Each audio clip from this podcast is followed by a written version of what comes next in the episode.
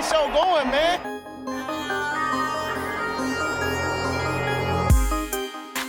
Angelo, what an interception! Steps into it, pass is caught! Diggs!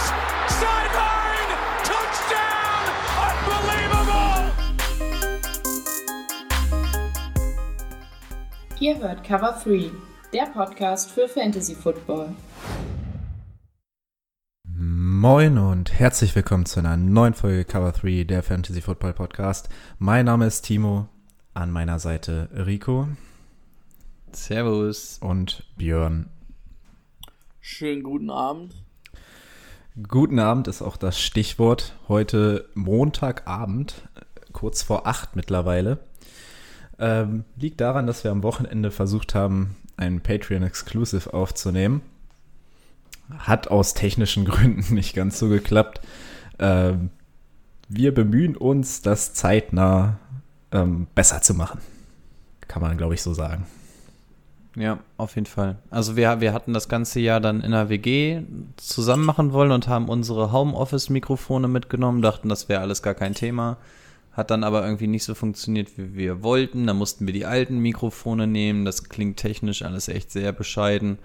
Äh, und man muss, man muss auch ehrlicherweise dazu sagen, dass wir das, wir vielleicht auch ein bisschen zu betrunken waren, als dass wir den Content wirklich hochladen können. Ähm, aber ja, wir haben schon gesagt, wir suchen auf jeden Fall nach neuen Termin, beziehungsweise nach neuen Sachen, die wir dann Patreon-Exclusive-mäßig hochladen können. Ja, also da wird auf jeden Fall ähm, bald was nachkommen. Jo, ähm, dann würde ich erstmal an Brady übergeben zu den News. Breaking News. Ja, ähm, Delvin Cook will streiken. Ich glaube, also in der Patreons Exklusiv Exclusive Folge hatten wir es eigentlich schon, aber die gibt's ja nicht. Ähm, will streiken, weil er einen neuen Vertrag haben will, was aus seiner Sicht aber nicht so richtig easy sein wird, weil wenn er nicht zum Trainingscamp erscheint, wie er das gesagt hat, zählt das Jahr nicht als gespieltes Jahr. Ich habe das gelesen, aber ich habe es nicht so ganz verstanden, warum es auch wirklich so ist, dass es nicht als gespieltes Jahr zählt, nur wenn er zum Trainingscamp nicht erscheint. Aber die, also wenn er 16 Spiele macht, aber nicht zum Trainingscamp erscheint, zählt es trotzdem nicht als Jahr gespielt. Und dadurch, dass er dann keine vier Jahre gespielt hat in der NFL, kann er nächstes Jahr gar kein Free Agent werden, also unst- unrestricted Free Agent und könnte somit auch mit einem First- oder Second-Round-Tender gebunden werden. Also alles so ein bisschen fraglich oder beziehungsweise nicht fraglich, aber er ist halt nicht in der besten Ausgangsposition für so einen Streik und ich glaube, wir haben es ja die letzten beiden Jahre bei Bell, na gut, bei Bell hat sich so halbwegs gelohnt, aber bei Melvin Gordon jetzt auch nicht so. Also, ich weiß nicht, also meiner Meinung nach ist das Quatsch. Ich weiß nicht, wie ihr das seht. Dann hatten wir ja auch noch in der Patreon Exclusive Folge das Thema, welche Running Backs nächstes Jahr alles Free Agent werden. Also auch das bringt ihn nicht in eine wirklich gute Lage, weil da sind schon so 10, 12 gute dabei. Ja, da waren ja einige dabei. Ähm, was ich noch jetzt so als zweite News habe, die jetzt aber auch nicht so die hammermäßige News ist, ist eigentlich nur, dass jetzt bis gestern war es oder gestern und dann in vier Wochen, also am 4.7. können noch oder bis zum 4.7. können noch langfristige Verträge für die Leute, die getaggt worden, ausgehandelt werden. Und da sind immerhin noch Leute dabei wie ein Dak Prescott, wie AJ Green, wie Yannick Ngaku, Chris Jones, Jackie Barrett und zum Beispiel auch Justin Simmons, der Safety der Broncos. Also sind ja doch noch relativ ähm, große Namen. Und wenn die bis dahin keinen ähm, Vertrag unterschrieben haben, keinen langfristigen, werden sie definitiv unter dem Tender, äh, unter, ja, unter dem Tender spielen müssen oder unter den Tag. Die sind ja nicht mit dem Tender gebunden, sondern mit einem Franchise-Tag. Das wär's von mir. Gut, wenn Rico nichts mehr hat, können wir auch direkt zum Thema der Woche kommen. Eine, eine Sache habe ich noch. Okay. Äh, se, seht zu, dass ihr jetzt hier nochmal zwei Leute an Mann kriegt. Ich habe die Umfragen so gut wie fertig und will die langsam starten, aber es fehlen nach wie vor zwei Plätze in der Hörerliga, die einfach nicht weggehen wollen. Das heißt, jetzt nochmal schnell Ähm, wenn jeder so ein Drittel Freund mitbringt aus der Liga oder so, dann haben wir die Plätze voll. Macht das, wir wollen den nächsten Schritt machen. Ähm, und ich wollte in dem Zuge dann auch in dieser Umfrage, also diese Umfrage soll ja generell einfach beinhalten, ähm, ob ihr Standardliga spielen möchtet, Half PPR, mit Individual Defensive Players und, und, und, und. Und da würde ich dann halt auch mehrere Daten schon mal vorgeben, damit möglichst viele an einem Live-Draft teilnehmen können, beziehungsweise falls wir mitbekommen sollten, dass ein Live-Draft nicht ähm, zu verwirklichen ist, dass wir einen Offline-Draft oder ähnliches machen können. Um, ich bin mir dessen bewusst, dass wir nicht wissen, ob die NFL in dem, in dem Zeitraum losgeht, in dem wir das gewohnt sind, in dem es jetzt vorgeschrieben ist. Aber ich will zumindest mal gucken, wie da die generelle Bereitschaft ist, also ob wir da einen Termin finden. So viel dazu. Aber wie gesagt, dafür brauchen wir nochmal die letzten zwei Plätze. Aber das sollten wir doch bestimmt hinbekommen. Let's get to work. Das Thema der Woche. Okay, Thema der Woche. Ihr habt wieder abgestimmt. Dra am dransten ist die NFC South. Und ich habe mich dazu entschieden, mit dem vermeintlich schlechtesten Team der Division, letztes Jahr waren sie es zumindest, anzufangen. Carolina Panthers ist nämlich auch relativ schnell abgehakt. Ähm, es gibt um zwei Spieler, die interessant sind in diesem Team. Und das ist einmal Christian McCaffrey. Da werdet ihr keine Chance haben. Wenn ihr, ich sag mal, wenn es gut läuft, kriegt er ihn an zwei. Normalerweise wird er wahrscheinlich an eins weggehen und ein DJ Moore. Ja. Was, wann würdet ihr einen DJ Moore holen? Also ich habe schon so meine Vorstellung, aber würde gerne erstmal eure hören. Hatte ihn letztes Jahr irgendwer von euch? Ich glaube schon, ne? Brady? Kann sein, dass ich ihn die letzten Spiele hatte. Achso. Nee, ich wollte ihn, glaube ich, die letzten Spiele haben, aber ich durfte ihn nicht haben. Ach, keine Ahnung. Nee. Ich wollte ihn auf jeden Fall. Ich habe dann, glaube ich, nur Senders gekriegt. Glaube ich. Ja, nee, da hast du mich jetzt überfragt. Okay. Hast mich auch ein bisschen kalt erwischt, dass du hier auf einmal mit den Wide Receivern anfängst. Also, Aber es ist, ist kein Problem. Ich, ähm, ich, ich improvisiere das hier einfach aus der kalten Hüfte. Also DJ Moore hat ja letztes Jahr, glaube ich, oder hat letztes Jahr zwei Spiele weniger gemacht. Also hat er nur 15 Spiele gemacht aber eine, trotzdem eine 1000 Jahre Saison mit fast äh, 100 Receptions. Das Einzige, was ihm, finde ich, fehlt, um ein richtiger Top-Receiver zu sein, sind die Touchdowns, weil der hat da nur vier gehabt. Ob es dieses Jahr mehr wird, weiß ich nicht. Das wäre halt aber gut, weil so kannst du dir den halt auf die zwei richtig gut stellen. Aber auf der eins hätte ich ein bisschen Bauchschmerzen, weil mir ein bisschen die Touchdowns fehlen. Allerdings, also ich habe mir das mal aufgeschrieben, ich hatte jetzt raus von Fantasy Pros so der ADP irgendwie so im Durchschnitt bei 53, das ist ja irgendwo vierte Runde. Müsste ich lügen, ein bisschen später sogar, ne? Als vierte Runde, aber der muss ja in den ersten ja. vier Runden eigentlich weggehen. In der Standardliga ist er sogar noch später bei mir gelistet. Echt? Mhm. Also PPA ist so um die 40. Ja und Standard habe ich 71. Ja, ich habe nur den Zwischenwert genommen, also das war mhm. irgendwie 53 bei, ähm, bei Fantasy Pros. Und also ich sag's mal ganz ehrlich, also ich bin auch bereit, einen DJ Moore in der vierten Runde zu ziehen. In, also, wer so rein von den Zahlen wäre ich da zufrieden. Und wenn du den in der fünften Runde sogar kriegst, ja, klar. Also, ich finde, als Nummer zwei in deinem Kader kannst du den lockerflockig spielen. Oder, Rico? Hm, ich wundere mich auch gerade, dass er wirklich in der vierten Runde liegt. Ähm, aber ja, tut er tatsächlich. Ja, also im Endeffekt hat Brady auch schon alles gesagt. Er ist mit ähm, Christian McCaffrey zusammen, die Nummer 1 Anspielstation in diesem Team. Christian McCaffrey muss man in dem Sinne tatsächlich als einen Right Receiver sehen, äh, denn er hatte nicht nur eine 1000-Yard-Saison auf dem Boden, sondern auch in der Luft. Ähm, aber DJ Moore hier zumindest unter den Right Receivers die klare Nummer 1. Auch das, was Brady schon gesagt hatte, die Touchdowns sind mit vier natürlich viel zu niedrig, gerade wenn du Nummer 1 Receiver bist. Der ist zwar noch jung, aber vier Touchdowns, da muss natürlich ein bisschen mehr gehen. er hat jetzt nicht sonderlich ähm, Entlastung bekommen. Also im Endeffekt ja nur Robbie Anderson noch dazu bekommen, weil die Panthers ja wirklich jede Position mit Defensive Playern besetzt haben, soweit ich weiß, im Draft. Ja, ja, also vom Prinzip sehe ich jetzt nichts, was dem im Wege steht, dass er nochmal einen kleinen Schritt nach vorne macht. Ich sehe aber nicht den Mega-Breakout bei ihm, denn ich weiß nicht, ob wir nochmal zu Bridgewater kommen, aber ich bin nicht der größte Bridgewater-Fan. Ähm, aber er wird, er wird seine Zahlen abliefern. Und wenn du den in der vierten Runde bekommst und als Wide Receiver Nummer zwei hast, ähm, finde ich, ist es absolut gut. Vor allem finde ich, wenn du die anderen Wide Receiver dahinter mal betrachtest, ist das schon ein deutlicher Klassenunterschied. Ja, sorry, dass ich jetzt Bridgewater übergangen habe. Ich hatte jetzt nur diese beiden mir aufgeschrieben als interessante Spieler. Teddy Bridgewater, Quarterback, jetzt ähm, bei den Panthers sehe ich fantasymäßig nicht so als relevant an, ehrlich gesagt. Hätte ich, also würde ich in keiner Runde ziehen. Also wenn, wenn ich in einer zwei, also wenn du mit zwei Quarterbacks spielst in deiner Liga, okay, vielleicht, aber an erster Stelle als Quarterback auf jeden Fall nicht.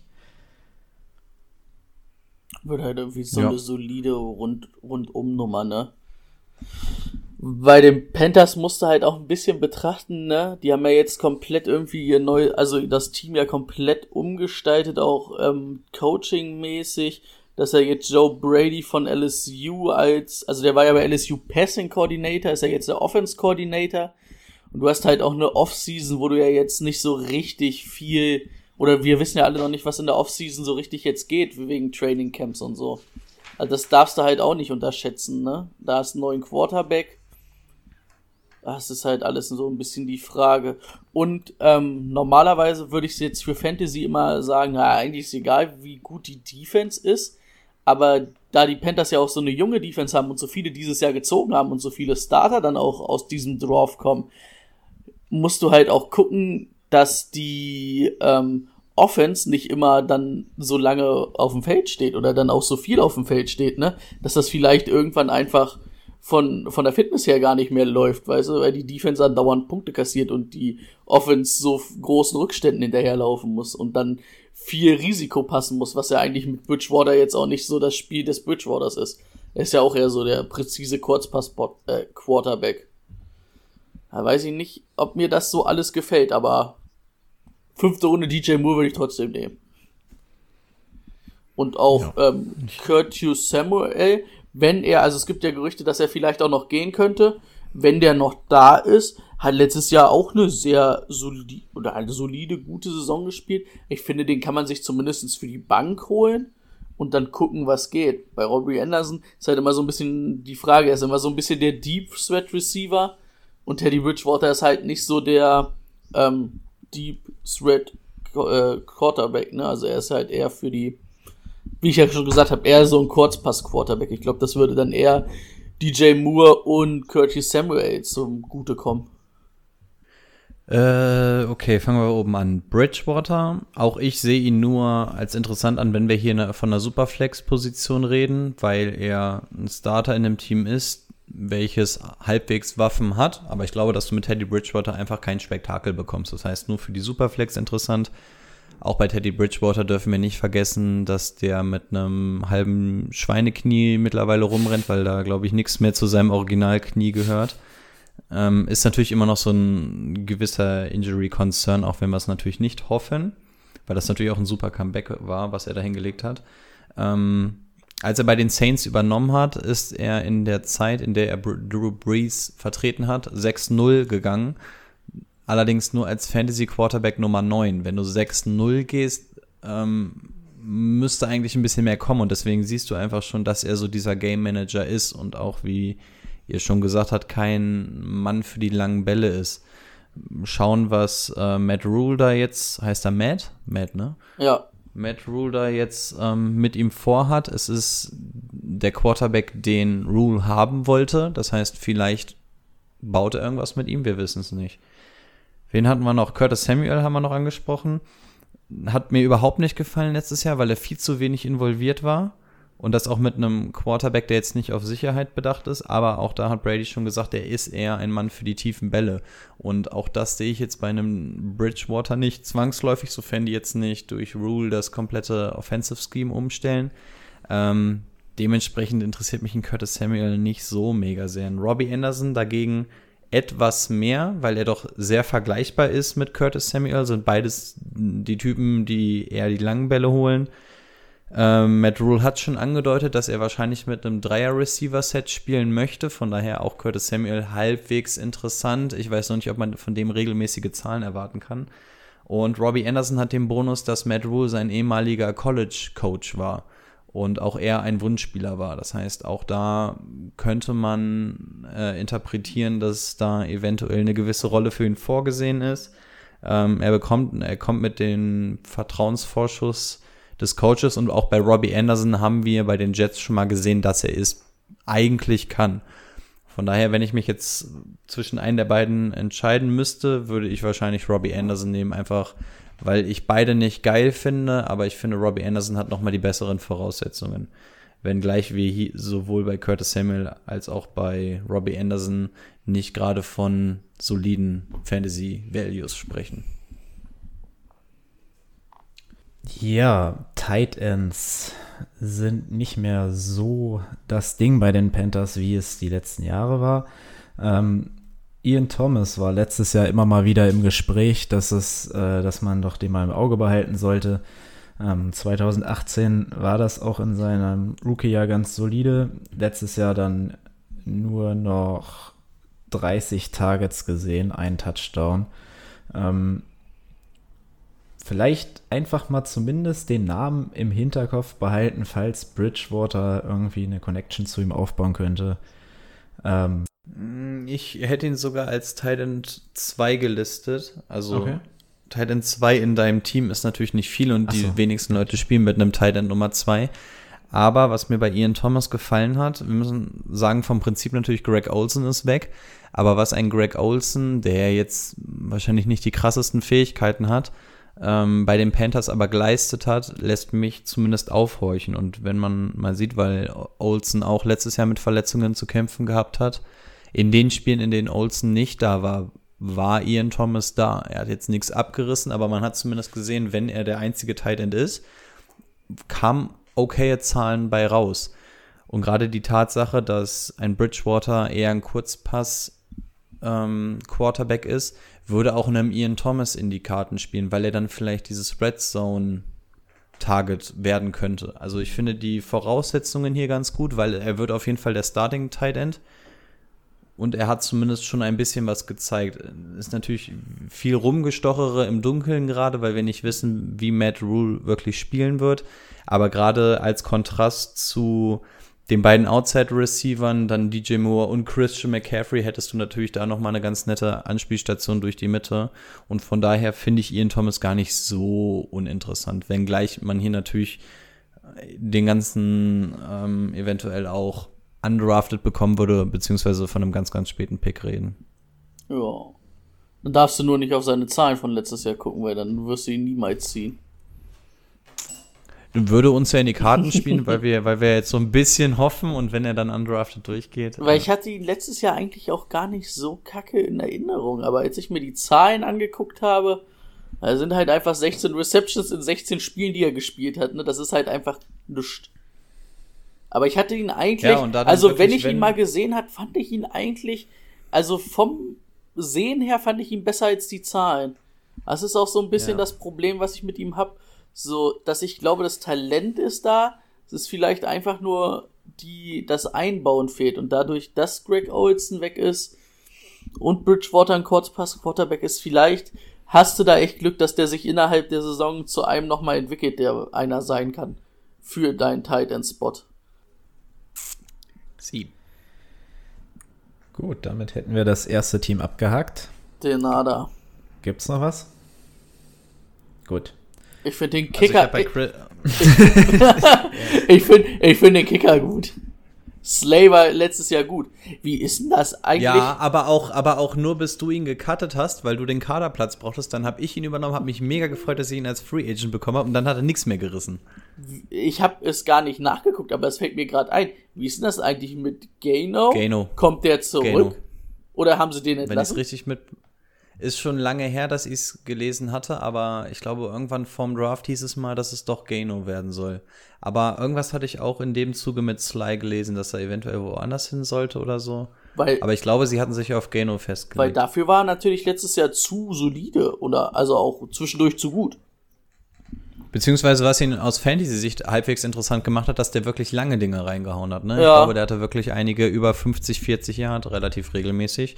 Das hat ihn tatsächlich aus Fantasy-Sicht ganz interessant gemacht.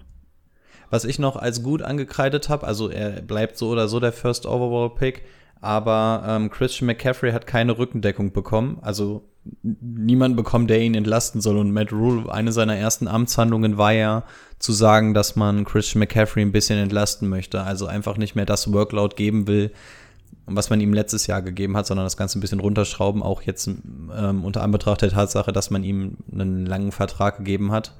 Ähm, aber hat man jetzt im Draft oder in der Free Agency nicht unbedingt gesehen. Aber so oder so bleibt es der Nummer 1 äh, Pick. Aber wenn wir schon mal in der Division-Analyse sind, dann darf man ja über alles reden. Ja, also stehen zumindestens beide im Kader noch, Gino und Slay. Sly.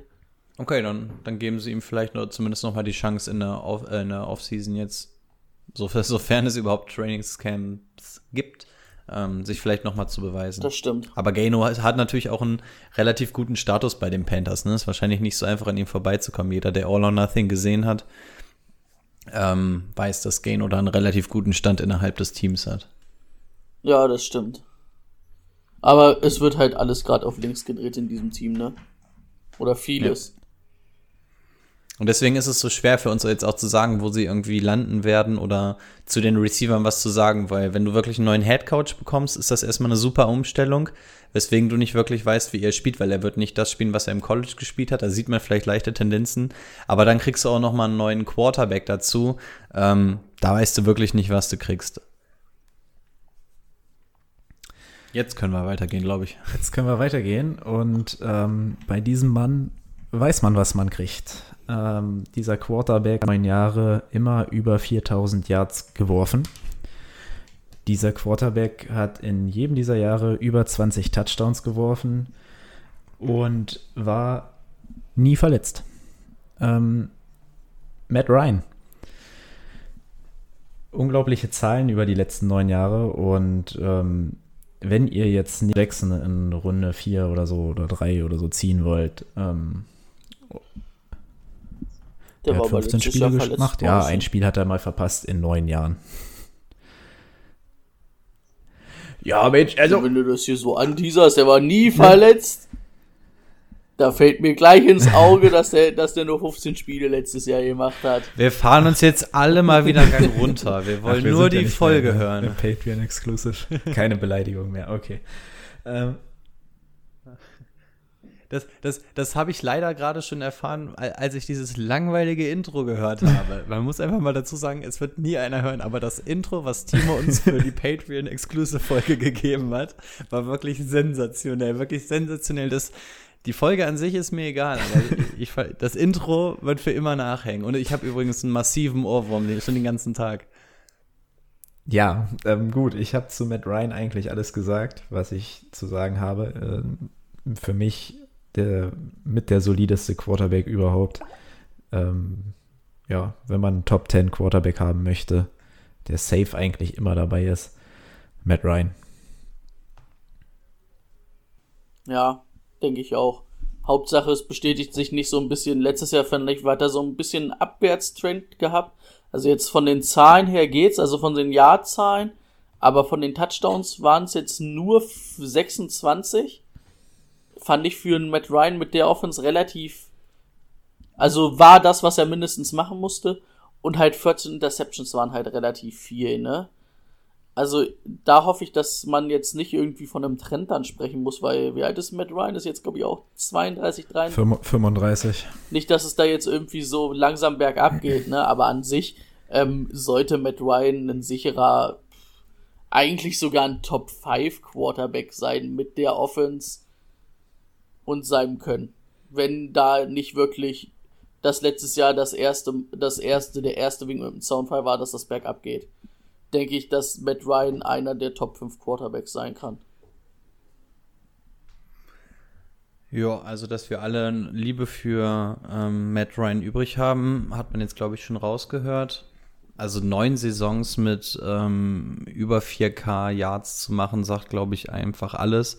Ähm, ich musste ein bisschen lachen, als ich gelesen habe, dass er 147 Rushing Yards hat. Wo hat er die denn letztes Jahr hergekommen? ich glaube, ich habe in meinem Leben Matt Ryan noch nie rushen sehen, aber gut. Ähm, oh, letztes Jahr war er auf der Flucht. Ja, genau, da, zu dem Punkt komme ich auch noch. Er wurde nämlich mega oft gesackt. Ich glaube, er war sogar der Quarterback, der am meisten auf dem Hinter Hintern lag und eventuell entstanden daraus die Rushing Yards. Ähm, haben aber einen neuen Center geholt. Ich hoffe mal, dass die Baustelle damit zumindest ein bisschen verkleinert wurde. Was natürlich erstmal nicht gut ist, ist, dass du jetzt Abgänge in Form von Austin Hooper, den er letztes Jahr für sich entdeckt hat, und auch einen Sanu in Klammern, der wurde ja im Laufe der Saison quasi verloren, indem er getradet wurde. Ähm, oh, mega Schluck auf jetzt, kacke. Okay, aber mit Todd Gurley natürlich eine ganz interessante Waffe bekommen, auf den wir ja wahrscheinlich gleich nochmal gesondert eingehen. Und einen Hayden Hurst bekommen, der ihn natürlich auch erstmal nicht vom Hocker reißt, aber auch da gehen wir gesondert nochmal ein. Und wenn man Matt Ryan gesehen hat, dann sieht man, dass der im Laufe der Jahre eigentlich immer ein Up-Year hat und ein Down-Year. Und das war jetzt tatsächlich sein erstes Jahr, in dem er verhältnismäßig zwei Down-Years hatte. Aber ich meine, wenn wir das letzte Saison als Down-Year bezeichnen, dann reden wir hier schon auf einem relativ hohen Niveau, finde ich. Ich beziehungsweise wir alle waren ja ultra Matt Ryan Fans vor der letzten Saison, weil wir gesagt haben, in der Offense könnte der locker MVP werden und und und und. Ja, hat sich nicht bewahrheitet. Deswegen bin ich dieses Jahr ein bisschen vorsichtiger. Also Top 5 sehe ich ihn auf keinen Fall. Dafür sind andere einfach viel besser. Ähm, ich sehe ihn nicht mal in den Top 10, muss ich ehrlich sein, aber auf jeden Fall in der Top 15, je nachdem. Was? ähm, ob Hayden, ob Hayden Hurst ähm, und Todd Gurley einschlagen, aber für mich ist er nicht in der Top 10 und wenn, wenn ich dir meine Top 10 quasi vorlese, dann ähm, weiß man auch warum, weil es klingt schwer, einen ähm, Matt Ryan nicht in der Top 10 zu haben, aber du musst einfach gucken, was die anderen Leute da noch haben. Ich, ich könnte dir jetzt meine Top 10 einmal schnell vorlesen und dann musst du mir sagen, dass er besser sein muss als einer von denen und ja, das möchte ich, das möchte ich jetzt hören. Also ja, ich weiß bei dir aber schon, bei welchem Spieler du sagen wirst, dass er besser sein wird. Ja, er ist ganz klar besser als Josh Allen. Das ist halt schon die erste Ding. Okay, von mir aus können wir den. Josh Allen habe ich auf 10. Aber pass auf, können ich, wir ich den, ja können wir den aus der Debatte vor. vornehmen. Okay, dann, dann habe ich noch Lamar Jackson, Patrick Mahomes, Doug Prescott, Kyler Murray. Bis dahin keine Fragen, gehe ich mal von aus. Ne? Auch ein Doug Prescott ne? mit den Waffen. Russell Wilson, Deshaun Watson, Drew Brees, Carson Wentz, Matthew Stafford also ich finde, deswegen meine ich, es tut so weh, wenn man sagt, dass ein Matt Ryan nicht in der Top 10 ist. Aber wenn du dir die anderen mal anguckst mit den Voraussetzungen, die die haben, Carsten ist das nicht wesentlich schlechter. Nicht. Carsten Wentz sehe ich nicht. Oh, ich sehe ihn auch vor Stafford sogar, glaube ich. Bei Stafford muss ich halt oh, sagen, okay. ich finde Stafford, also rein vom Quarterback-Spiel würde ich die beiden fast sogar auf einem Niveau sehen. Und aber Stafford hat letztes aber, Jahr so gut gespielt. Aber ähm, an sich muss man halt dann auch immer noch mit einberechnen, egal was es ist, am Ende hat er halt immer noch die Nummer 11 da auf dem Platz stehen. Ähm, der halt aus dem, der, der dann halt auch nochmal ein deutliches Upgrade zu allen anderen ist, die ähm, da, also die sonst angeworfen werden, ne? Oh. Ja, das auf Also okay, Fall, vielleicht ich ruder, ich, ich ruder ein bisschen, jeden, ich ruder ein bisschen zurück und sag vielleicht nicht Top 5, also sicher Top 5, aber das Potenzial zumindestens und aber für mich auf jeden Fall Top 10. Also Potenzial hätte er, also Potenzial hat könnte er auch haben, also Top 5 sehe ich einfach als zu krass an, weil dafür kriegst du einen Kyler Murray, Doug Prescott oder so, dafür sehe ich die einfach ähm, zu sicher. Also da ist mir der Risikofaktor nicht so groß. Und bei Matt Ryan, wie gesagt, du siehst halt diese Schlingern und allein Austin Hooper, wie viel Fantasy-Punkte Austin Hooper letztes Jahr gemacht hat für einen Matt Ryan, es ist enorm. Und ob Hayden Hurst in da reinsteppen kann, weiß ich nicht. Und also ich halte viel von Matt Ryan, aber ich sehe einfach nicht, dass das eine super sichere Runde sein wird, wenngleich er auch ein cooler Pick ist weil er einfach ein QB Number One ist. Lass uns doch gleich mal weitergehen. Wir haben ihn jetzt schon ein paar Mal angesprochen, ähm, weil er auch der einzige Titan in diesem Team ist, der interessant wird. was wieder für ihn sprechen würde. Hayden Hurst, Matt Ryan hat letzte Woche gesagt, ähm, dass es mit der schnellste und äh, athletischste Tight End ist, mit dem er immer ge jemals gespielt hat. Und dazu zählen natürlich auch Tony Gonzalez und äh, Austin Hooper. Also ich glaube, Matt Ryan hat man letztes Jahr gesehen, kann mit Tight Ends, oder hat man die letzten Jahre gesehen, kann mit Tight Ends. Und wenn er jetzt von Hayden Hurst schon so gut spricht, kann ich mir auch vorstellen, Hayden Hurst muss man immer noch bedenken, kriegst du momentan 14., 15. Runde. Ich glaube, den Pick würde ich, würd ich riskieren. Ich muss sagen, Hayden Hurst, finde ich, ähm, er hatte mal so das Problem, er wurde ja, oder er war ja auch der Teil, der eigentlich bei den Ravens vor Mark Andrews gezogen wurde. Und hatte immer so ein bisschen das Problem, dass er, dass Mark Andrews ihn irgendwie äh, geschafft hat, den Rang, Rang abzulaufen. Aber ich finde Hayden Hurst eigentlich auch nicht so verkehrt. Und ähm, man muss natürlich sagen, Austin Hooper hat letztes Jahr viel von seinen Touchdowns gelebt und ich bin überhaupt kein Austin Hooper-Fan, weil Austin Hooper hat überhaupt gar nichts. Der kann nicht mal gegen einen verdammten Linebacker sich irgendwie absetzen. Ich weiß nicht, wie er die Bälle gefangen hat, aber ähm, rein vom Tight End Spiel her finde ich Austin Hooper eine Wurst. Also ich hätte ihn letztes Jahr auch genommen, weil ich weiß nicht, wie er seine Punkte gemacht hat. Also ja, weil er die Yards irgendwie geschafft hat und die Touchdowns. Aber ich habe, wenn ich die Spiele von ihm gesehen habe, habe ich es nicht verstanden. Also wer nicht mal irgendwie eine Mittellinebacker als Tight End da richtig weglaufen kann. Und weiß ich nicht, der ist für mich kein richtig geiler Tight End. Ich weiß auch nicht, wie das der bestbezahlteste Tight End der Liga werden konnte. Verstehe ich bis heute nicht. Verstehe ich den Move der Browns nicht. Muss ich ganz ehrlich sagen. Von daher muss ich sagen, ähm, Hayden Hurst von den athletischen Voraussetzungen sehe ich das geiler als mit Austin Hooper und ich habe da echt eine große Hoffnung, vor allen Dingen, weil du ja auch letztes Jahr hattest du lange noch einen Mohamed Sanu, der die Nummer 3 da war, der ja auch echt produktiv war und wir kommen ja nachher noch zu den Wide Receivern. Ich finde, eine Nummer 3 als Wide Receiver haben wir nicht mehr, also muss es irgendwie Hayden Hurst werden, wahrscheinlich, der das Passing Game mitträgt dann neben den beiden Receivern, auf die wir noch zu sprechen kommen. Ich finde es ulkig, dass Brady Hooper so scheiße findet, weil wir noch nie drüber gesprochen haben. Ich, ich sehe es nämlich fast genauso. Ich finde auch, dass, also ich hatte letztes Jahr einen Austin Hooper und aus Fantasy-Sicht war er halt geil. Und trotzdem hatte ich nie das Gefühl, dass ich mit ihm einen richtig geilen äh, Footballspieler auf dem, in meinem Kader habe, weil ich weiß, ach, der ist einfach so gut, der macht mir halt meine Spiele. Nein, der lebte einfach von der Art und Weise, wie er eingesetzt wurde, weil ich fand Hooper an sich auch nicht so geil. Und ich habe auch nicht verstanden, warum er auch, wie Brady schon sagt, zu, so ein überbezahlter ähm, Titan geworden ist jetzt.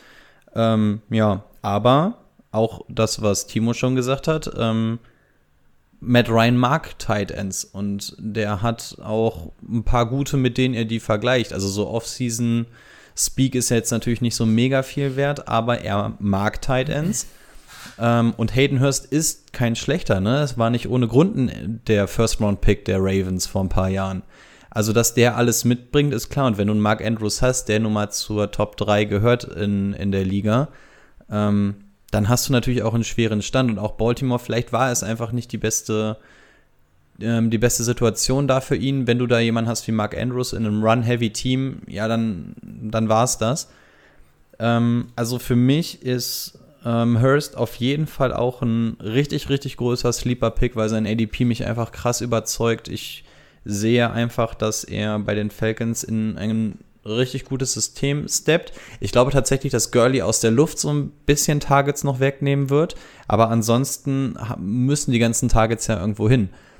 Und ich glaube, man sollte jetzt nicht, also, es wäre vermessen jetzt zu sagen, dass Hayden Hurst das äh, ähm, auflegen wird, was Austin Hooper letztes Jahr gemacht hat. Denn Austin Hooper hat aus Fantasy sich letztes Jahr abgerissen.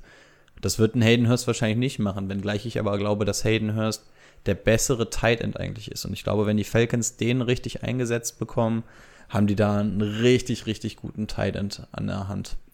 Ich finde es lustig, muss sagen, ich hätte weder gedacht, dass einer meine Meinung zu Hayden Hurst teilt, noch dass einer genauso äh, Austin Hooper kacke findet wie ich.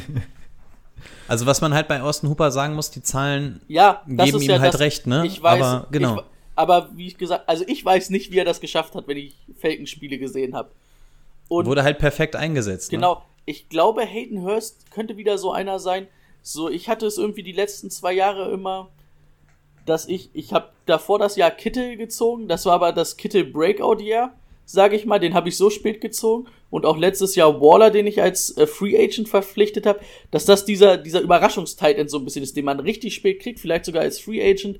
Und der am Ende vielleicht mit ein bisschen Glück unter die Top 5 der Titans kommt oder dir zumindest in die Top 10 springt, mit, ähm, aber mit Blick weiter auf die Top 5. Also der, wo du halt nichts investiert hast und du aber das ganze Jahr irgendwie sagst, okay, bin ich vollkommen zufrieden mit auf Tight End. Ich glaube, das könnte so der Kandidat dafür sein. Ja. Ist halt nur die Frage, ob man ihn sich wirklich direkt ähm, ins Team holt und sagt, du bist mein Tight End Nummer 1, das wird schon schief gehen. Oder ob man sagt, dass man dafür einen Bankplatz hergibt, ne? Also, Ja. kann, wenn du das Risiko magst, weil es ist nach wie vor ein Risiko. Wir haben es bisher noch nicht gesehen. Ähm, ja, ist schwierig. Und einen Bankplatz möchtest du eigentlich im Draft nicht für einen Tight, äh, Tight End draufgehen lassen, ne? Und ich, ich glaube, wir können es dieses Jahr auch nicht oft genug erwähnen. Es ist halt durch Corona irgendwie eine besondere Situation für alle neuen Spieler, die in neue Teams kommen. Absolut. Das ist halt kein normales Off-Season-Workout mit, ähm, ja, ich kann mal mit meinem Quarterback von jetzt, sage ich mal, Juni bis September trainieren und lernen die ganze neue Offense. Das ist alles ein bisschen schwieriger. Das sollte man immer in Betracht haben. Aber, also ich kann mir auch ganz gut vorstellen, dass der vielleicht als undrafted durchgeht. Oder du dir den in den letzten zwei, drei Runden einsacken kannst. Also, also eins sage ich, undrafted wird er nicht durchgehen, zumindest nicht in unserem Draft. Also spätestens dann hole ich ihn mir auf jeden Fall. Aber wenn man unsere Mock Drafts schon mal gesehen hat, hat man ja gesehen, dass wir keine Fans davon sind, Quarterback oder Tight Ends früh zu nehmen. Und genau hier ist der beste Grund, warum. Denn den kriegst du spät. Und dann hole ich mir lieber in der fünften, sechsten, siebten, achten Runde jemanden, bei dem ich weiß, bei dem habe ich auf Running Back oder ähm, Wide Receiver das Value, dass ich im Jahr auf ihn zurückgreifen kann. Ähm, Während ich hier noch eine solide Nummer spät einsammeln kann. Aber genug zu Hayden Hurst, würde ich sagen. So, Running Back. Ähm, aus der Sicht von Todd Gurley wahrscheinlich das perfekte Team. Da wird nicht viel gelaufen und da gibt es nicht viel Konkurrenz. Ein Ito Smith ähm, brauchen wir, glaube ich, nicht drüber reden, dass das ähm, einfach aus meiner Sicht ein, kein guter Running Back ist, um es nett zu formulieren. Aus Fantasy-Sicht weiß ich nicht. Ma- Macht mir, macht mir nicht so Also- Spaß irgendwie. Ich habe, also äh, erstmal halt dadurch, dass er, dass es nicht so viel ähm, ist bei den Falcons, was gelaufen wird. Ja, klar, kann er noch ein paar Bälle fangen. Aber auch der Thematik, ja, auch er, jetzt hat er seinen Fitness-Test da geschafft. Alles schön und gut. Trotzdem hätte ich irgendwie Bauchschmerzen, ihn zu ziehen. Ja, also es ist halt auch einfach so, wenn man sagt, okay, Passing-mäßig geht das, weil es Matt Ryan ist und weil du da vorne die guten Leute hast. Es ist halt aber auch als Offense-Coordinator Dirk Köt äh, Kötter, ne? Das ist halt auch nicht geil. Also, ich, also, du hast es ja in Tampa Bay gesehen. Das war auch nicht geil. Und eigentlich hätte, also du hast den Team in der Offseason, hätte, hätten die Dan Quinn und Dirk Kötter einfach entlassen sollen dass die sich irgendwie am Ende des Jahres den, die, die Posten gerettet haben, dadurch, dass die dann irgendwie, glaube ich, nochmal sechs Spiele am Ende gewonnen haben. Ja, das ist für die Falcons auf jeden Fall nicht gut. Weil ich mag die Falcons eigentlich. Und ich finde, beide sind Wursttrainer. Oder die machen dieses Team nicht besser. Uh. Denn, Uh. weil, weil, wa- was hat denn Quinn denn mit diesem Team, was wirklich gut ist, eigentlich auf die Reihe gekriegt? Bis auf einen Super Bowl, also wo sie in den Super Bowl gekommen sind. Und machen wir uns, Bis auf einen Super Bowl. also, und machen wir uns nichts vor. Warum sind die Falcons damals in den Super Bowl gekommen? Wegen einer herausragenden Offense. Ich will ja nicht sagen, wer damals Offense Coordinator war. Ihr wisst es? Also, also Das ich, war ich, ich, Das war Kai Shanahan. ich, möchte, ich möchte die Trainer dann an der Stelle, also Aber beziehungsweise das warst du ist auch ein fertig, bisschen oder? weit, das ist auch ein bisschen weit ausgeholt. Nee, ich wollte erstmal ein bisschen haten und dann wollte ich auf Todd Gurley eingehen. Weil, ähm, aber ich habe auch geguckt, ADP, was sind das? Also ich habe ADP 60 rausgefunden.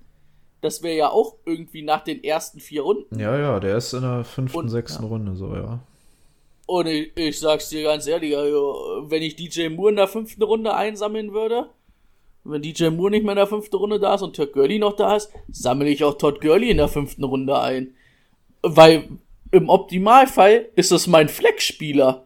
Und was Todd Gurley im Optimalfall äh, leisten kann, wissen wir alle. Ja, ich glaub Und aber, der bleibt da nicht. Jahr- ich kann es mir eigentlich auch nicht vorstellen. Also in die ersten vier Runden wird er schon irgendwie reinkommen, weil er einfach ein Running, ein Starting Running Back ist, der auch einen gewissen Ruf hat, ne? Ähm, er lebt von seinen Touchdowns, die hat er auch letztes Jahr gemacht mit zwölf Stück. Das sehe ich auch bei den Falcons trotzdem irgendwie, dass er so acht Touchdowns schon irgendwie reinlaufen wird.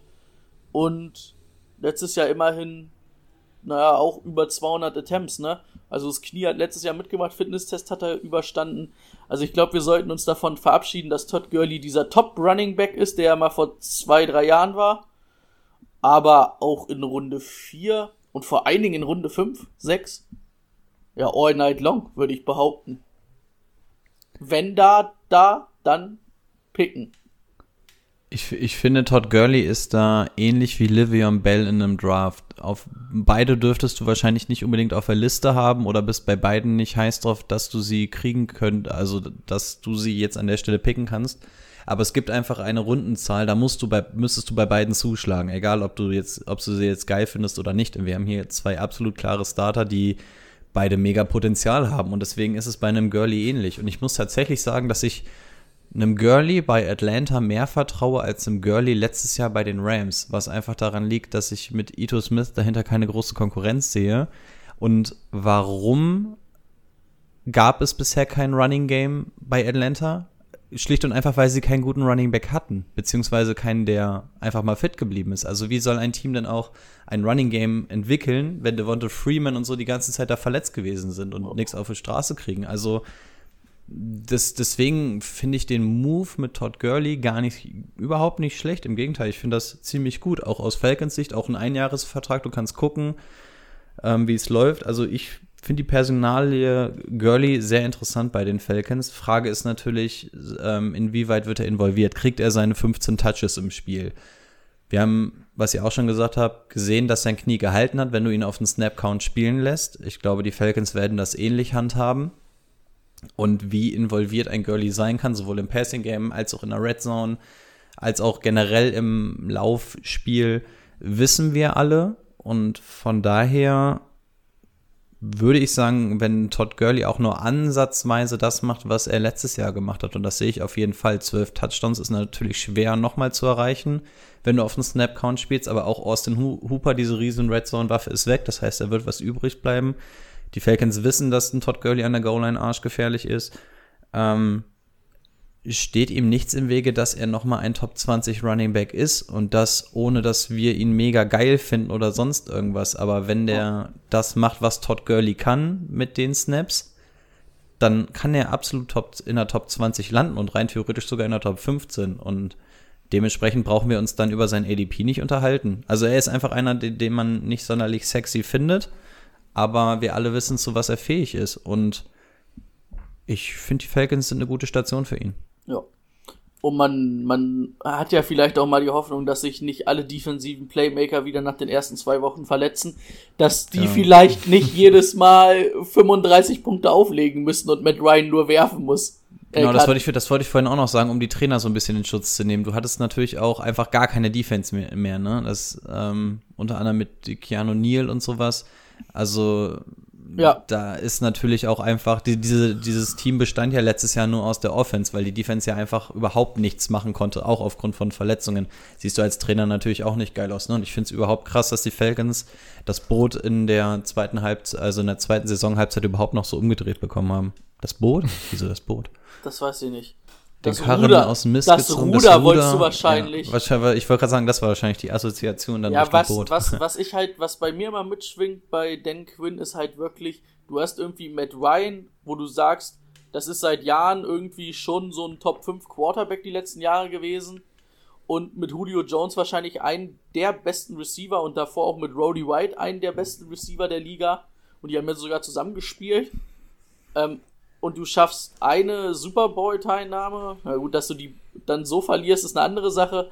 Aber ah, wäre ich Falcons-Fan, Aber wäre halt ich sauer. kei- aber halt auch kein Laufspiel, ne? Also überleg mal, stell jetzt nur mal äh, angenommen, die Falcons hätten wirklich noch ein Laufspiel und die Defense würde einfach mal halbwegs fit bleiben.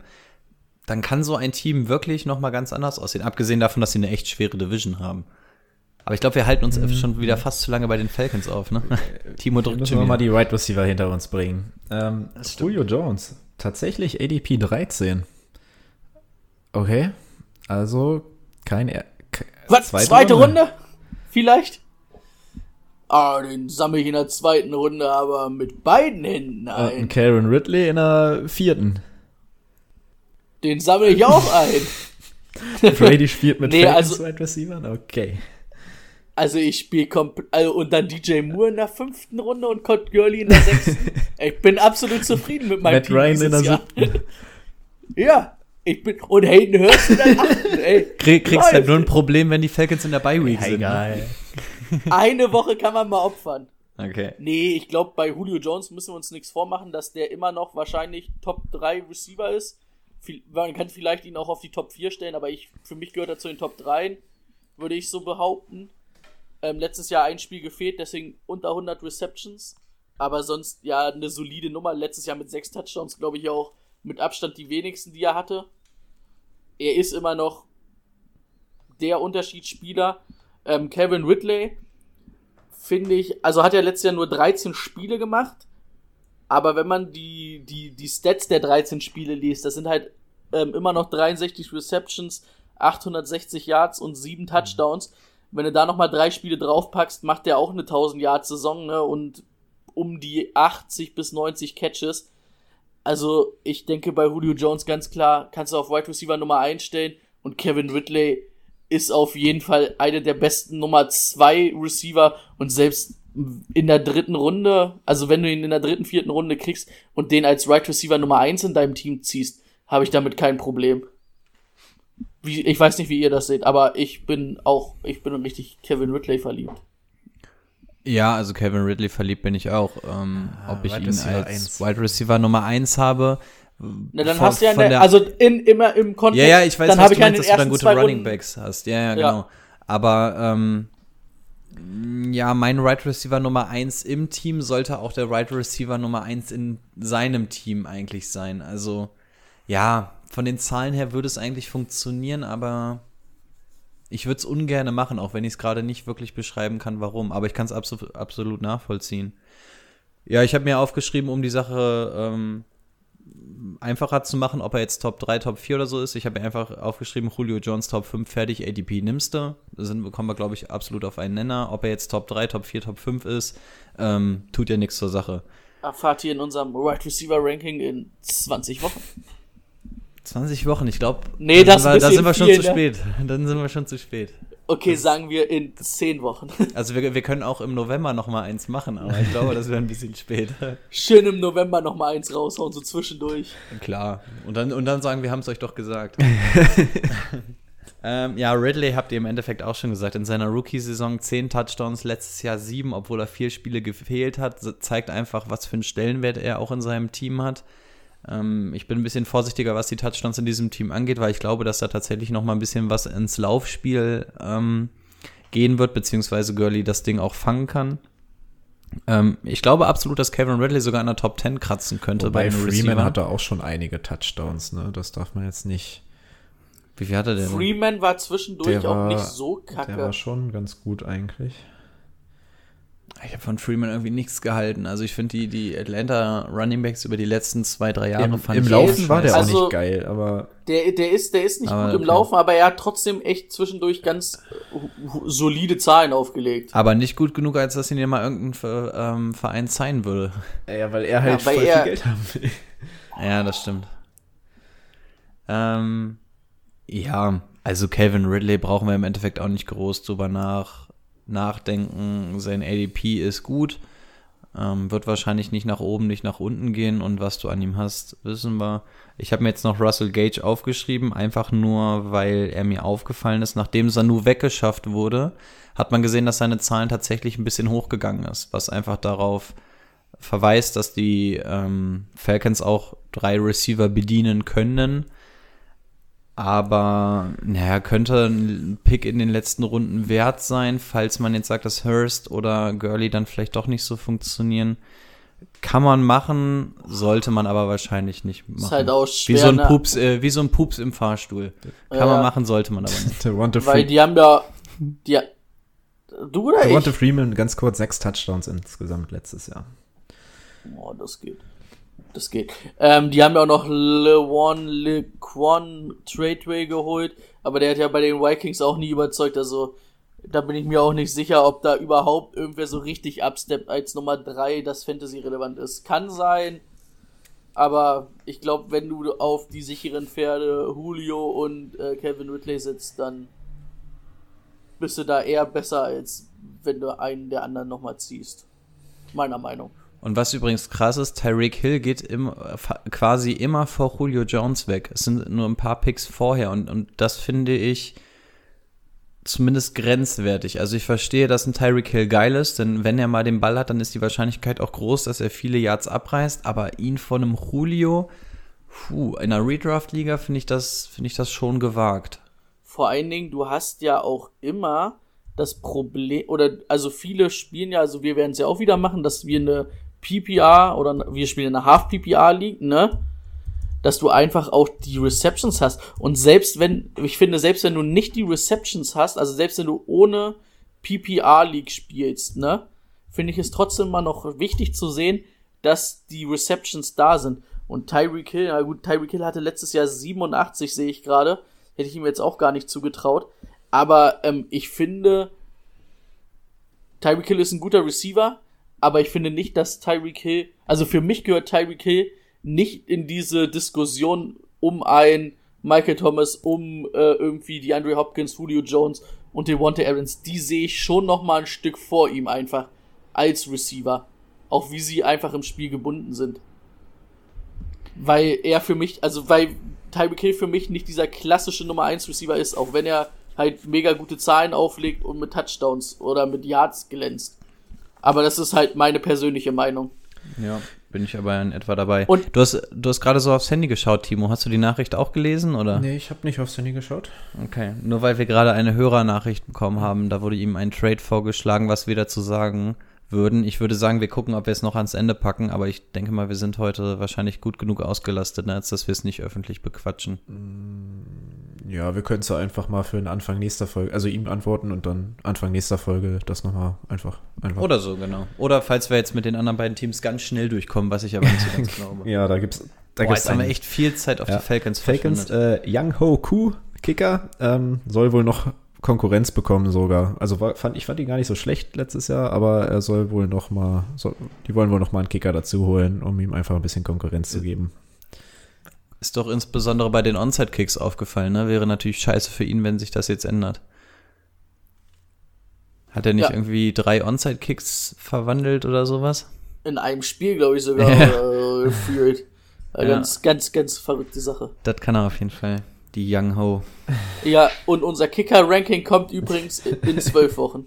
Das kommt natürlich auch vor dem Quarterback-Ranking und allen Apropos- anderen. Ähm, klar. Quarterback. Nächstes Team. Weiter geht's. Auf geht's, auf geht's. Ähm, in diesem Team hat sich viel getan. Tom Brady ist zu Tampa Bay gegangen. Gott sei Dank nicht unser. Zum Glück nicht unser Brady, das stimmt. Äh, Kalifornien hätte ich, nee, äh, Florida hätte ich mir schon gefallen Aber lassen. Brady als Rentner mit so einem Hut, oh, den, den sehe ich da, den sehe ich da. Aber unser Brady würde da auch so die ganzen Jugendlichen immer anschreien. So als so. Na klar, ich würde mir auch ein riesen Grundstück kaufen mit so einem riesen Garten vorne und da extra keinen Zaun machen, damit die Leute da wirklich lang gehen. Und einen ganzen steht Tag da von mit der der, Pumpgun. ja, ja, und einen ganzen Tag von der Veranda aber brüllen. Raus aus meinem Garten, die Jugend von heute. Ah, ich freue mich schon. Ich freue mich schon. da brauchen wir aber noch ein paar Patreons, damit du dir dein Riesengrundstück in Florida holen kannst als Rentner. Also haltet So, euch ran. ähm, Brady, Sagte er, nachdem wir das Patreon Exclusive nicht mal hochgeladen haben. Das kommt ja noch, das kommt ja noch. Brady, gut, das ähm, was sagst du zur Fantasy-Relevanz von Brady? Ja, also von den Zahlen her war es ja letztes Jahr auch nicht verkehrt, nicht schlimm.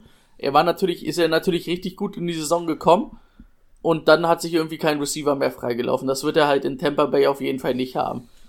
Also ich gehe davon aus, dass das mit dem Receiving Core eigentlich schon immer noch für ihn klappt. Ich finde, weil man konnte halt letztes Jahr viel auch wirklich am ähm, Receiver Core machen, äh, festmachen, anstatt an ihn selbst. Also auch wenn er individuell vielleicht in einigen Sachen dann abgebaut hat oder nicht mehr auf dem Niveau war, die er sonst war, aber das kann man mit 42 vielleicht auch nicht mehr haben, dieses Jahr 43. Aber, also, wir gehen ja gleich noch auf seine Waffen ein, das sollte schon ordentlich funktionieren. Mir schwer, mich dazu zu tarnen, was wir jetzt, aber, also ein Top 15 Quarterback aus Fantasy-Sicht, denke ich, haben wir da locker trotzdem noch mit drin. Mit den Waffen, die er hat.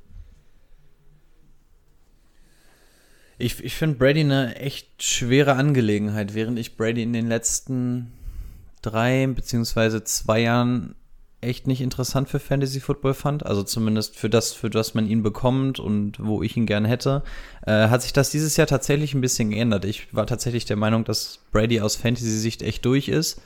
Ähm, ja, dann kommt er zu Tampa Bay, du guckst dir die Right Receiver an und denkst, okay, scheiße, vielleicht ähm, muss man hier mal an der Stelle zurückrudern. Ähm, es wird sich ein bisschen was ändern in Tampa Bay. Davon gehe ich mal aus. Winston letztes Jahr 35 Turnover. Brady hat 33 in drei Jahren geschafft und liegt damit immer noch unter dem von Winston. Ähm, fand ich einen ganz netten, netten Fact einfach. Also auch für Bruce Arians wird es, glaube ich, eine große Umstellung, weil er einfach mal eine ganz andere Art von Right Receiver, äh, von Quarterback bekommt. Ähm, müssen wir auch noch mal drauf eingehen, wenn wir über die Wide Receiver sprechen, ne? weil du jetzt nicht mehr Harakiri-mäßig angeworfen wirst, aber ja, man muss einfach sehen, was Brady für Waffen hat. Und ich glaube, dass ihm der Wechsel aus New England raus, glaube ich, richtig gut tut. Ich finde, man sieht, dass er einfach irgendwie, also zumindest privat, finde ich, sieht man, dass er total aufblüht. Und ich glaube, gerade so ein Typ wie Tom Brady tut das richtig gut. Ich glaube, Bruce Arians und er werden eine ganz gute Chemie haben, sind ja beide smarte Boys. Ich glaube, dass die die PS auf jeden Fall auf die Straße kriegen und von daher würde ich mich sogar aus dem Fenster lehnen und würde sagen, dass er an der Top 10 kratzen kann. Und das, obwohl ich nicht so mega viel von Brady halte aus Fantasy-Sicht. Aber wenn man einfach sich das Surrounding anguckt, kann er da eigentlich nicht, nicht in die Top 15 kommen, zumindest. Schauen wir uns doch mal seine Waffen an. Ähm, eine davon habe ich letztes Jahr in der zweiten Runde gezogen, Mike Evans. Ja, ich, ich weiß nicht, ich konnte nicht richtig sauer sein, aber freuen konnte ich mich darüber auch nicht, weil Chris Godwin ihm einfach tatsächlich die Show gestohlen hat, muss man, kann man ruhig so sagen. Ähm, beide sind momentan mit ihrem ADP ähm, in der zweiten Runde, Mitte zweite Runde. Das ist halt das Problem, wenn du so zwei gute Right Receiver hast, ähm, die jetzt einen neuen Quarterback bekommen. Wer wird jetzt Anspielstation Nummer eins? Ähm, ich hätte sogar vermutet, dass es Mike Evans ein bisschen mehr wieder sein könnte. Äh, allein vom Quarterback-Spiel von Tom Brady her. Mike Evans könnte ich mir ganz gut vorstellen. Aber ist meiner Meinung nach auch eher ein Blick in die Wundertüte. Wundertüte? Okay, also ich sehe. Also ich sehe, ich sehe, ganz kurz, ich sehe einen ganz großen Knackpunkt und ich glaube, dass du ihn gleich sagen wirst. Ich lehne mich mal aus dem Fenster. Fang mal an. Wer ich? Ja, ja. Also ich sehe auf jeden Fall Chris Godwin vor Mike Evans, weil Chris Godwin, also weil Mike Evans für mich eher wirklich der Outside Receiver ist, der dann auch war die langen Bälle fängt. Das war ja immer das, was, was ihn auch so für mich ähm, vom Talent her klarer Top 5 Receiver, einer der besten der Liga. Aber mir haben immer die Receptions gefehlt, weil er immer viele Deep Receptions gemacht hat, hat er zwar die Yards gehabt, aber nicht die Receptions. Und Chris Godwin kam ja, letztes Jahr hat er ja so ein bisschen auch die Marlon Humphreys Rolle manchmal mit übernommen, also kam ja auch ein bisschen mehr aus dem Slot über die Mitte. Und das ist das, was Tom Brady liegt, das ist das, was Tom Brady machen wird. Und deswegen sehe ich da Chris Godwin ähm, dieses Jahr doch ein Stück auf jeden Fall vor Mike Evans. Also bei Chris Godwin hätte ich überhaupt, also weil wir vorhin gesagt haben, ihr habt irgendwie so ein bisschen Probleme, Calvin Ridley auf die Nummer 1 zu stellen bei euch als Right Receiver im Fantasy-Team. Finde ich, hast du das bei Chris Godwin dieses Jahr nicht. Und bei Mike Evans dann vielleicht eher, obwohl ich halt auch kein Problem mit Mike Evans auf der Nummer 1 habe, weil in dem Szenario ich wahrscheinlich zwei gute Running Backs habe, aber die beiden wahrscheinlich in der dritten Runde auch nicht mehr da sein werden. Das wird halt auch schwer. Außer ich bin ganz am Anfang der dritten Runde vielleicht dran. Aber für mich ähm, Chris Godwin eher, also äh, vor Mike Evans. Also ich habe jetzt keine Stats da, aber gefühlt fand ich, dass Mike Evans letztes Jahr auch einiges aus dem Slot gespielt hat. Also hast du dazu irgendwas? Wahrscheinlich gerade nicht, ne? Ich habe jetzt nicht ja. die, die Snap-Zahl, aber. Na, okay. Ja. Ist auch egal. Ich habe ich hab einen ganz großen Punkt, der mich stört, und das ist Chris Godwin und der Slot. Denn, falls ihr es mitbekommen habt, hat Bruce Arians gesagt, dass wir überwiegend 12, 12 Personnel spielen wollen. Was einfach heißt, dass du mit zwei Tight Ends rauskommst. Wird gleich für die Tight End-Situation nochmal interessant, aber das heißt, da bleibt eigentlich kein Platz mehr im Slot. Und dementsprechend wurde auch öffentlich schon von Bruce Arians diskutiert, ob Godwin tatsächlich outside gehen soll. Und das würde mir ganz und gar nicht gefallen. Es kommt Denn, ja mal ein bisschen drauf an, ähm, was die aus der Outside auch laufen. Ne? Also ja, es, äh, wenn du Chris Godwin dann, keine Ahnung, drei Viertel des Spiels lange, lang an der Außenlinie lang laufen lässt und da irgendwelche Outside-Routen läuft, dann, glaube ich, verschenkst du auch sein komplettes Talent und Potenzial. Also und nicht sein komplettes. Aber das soll, das kann ich mir eigentlich nicht vorstellen, weil ich Bruce Arians als smart einschätze. Ich, ich kann es eigentlich auch nicht und ich, ich und würde darf auch. Noch, ein, darf ja. ich ganz kurz noch mal einhaken? Und wir kommen ja gleich auch zu den Titans und du hast ja vor allen Dingen, Gronk ist für mich eine Wildcard, aber äh, Gronk war ja in New England auch lange Zeit, also der ist ja, hat ja auch viele Snaps outside gespielt als ähm, also isoliert auf der Außenseite, wo er auch wirklich die Außenseite bearbeitet hat, ne? Zwar auch in dieser Range, sage ich mal, bis zu 20 Yards, aber ja. Ah, ich hoffe nicht, sonst bin ich richtig sauer auf Bruce Arians. Ja, mir hat die Aussage nämlich auch überhaupt nicht gefallen. Das Problem ist einfach nur, du bist einfach überfüllt mit guten Anspielstationen ne? und irgendjemand muss es treffen. Aber ich hoffe echt nicht, dass es Godwin ist. Ich weiß nicht, wie viel man jetzt drauf geben kann. Ich habe auf jeden Fall gesehen, dass Godwins ADP ähm, weiter sinkt beziehungsweise steigt, ne? Also im negativen Sinne einfach, weil tatsächlich mehrere auf diese Aussage draufspringen. Ist jetzt natürlich früh, da jetzt eine Prognose abzugeben, aber sollte das stimmen, ist der ADP von Godwin natürlich trotzdem gefährlich und Godwin und Evans sind zwei absolute Elite-Receiver, da brauchen wir nicht drüber reden. Und während ich auch lieber einen Godwin habe, macht mir die Sache mit dem 12 Personal und mit dem Slot tatsächlich so ein bisschen Angst.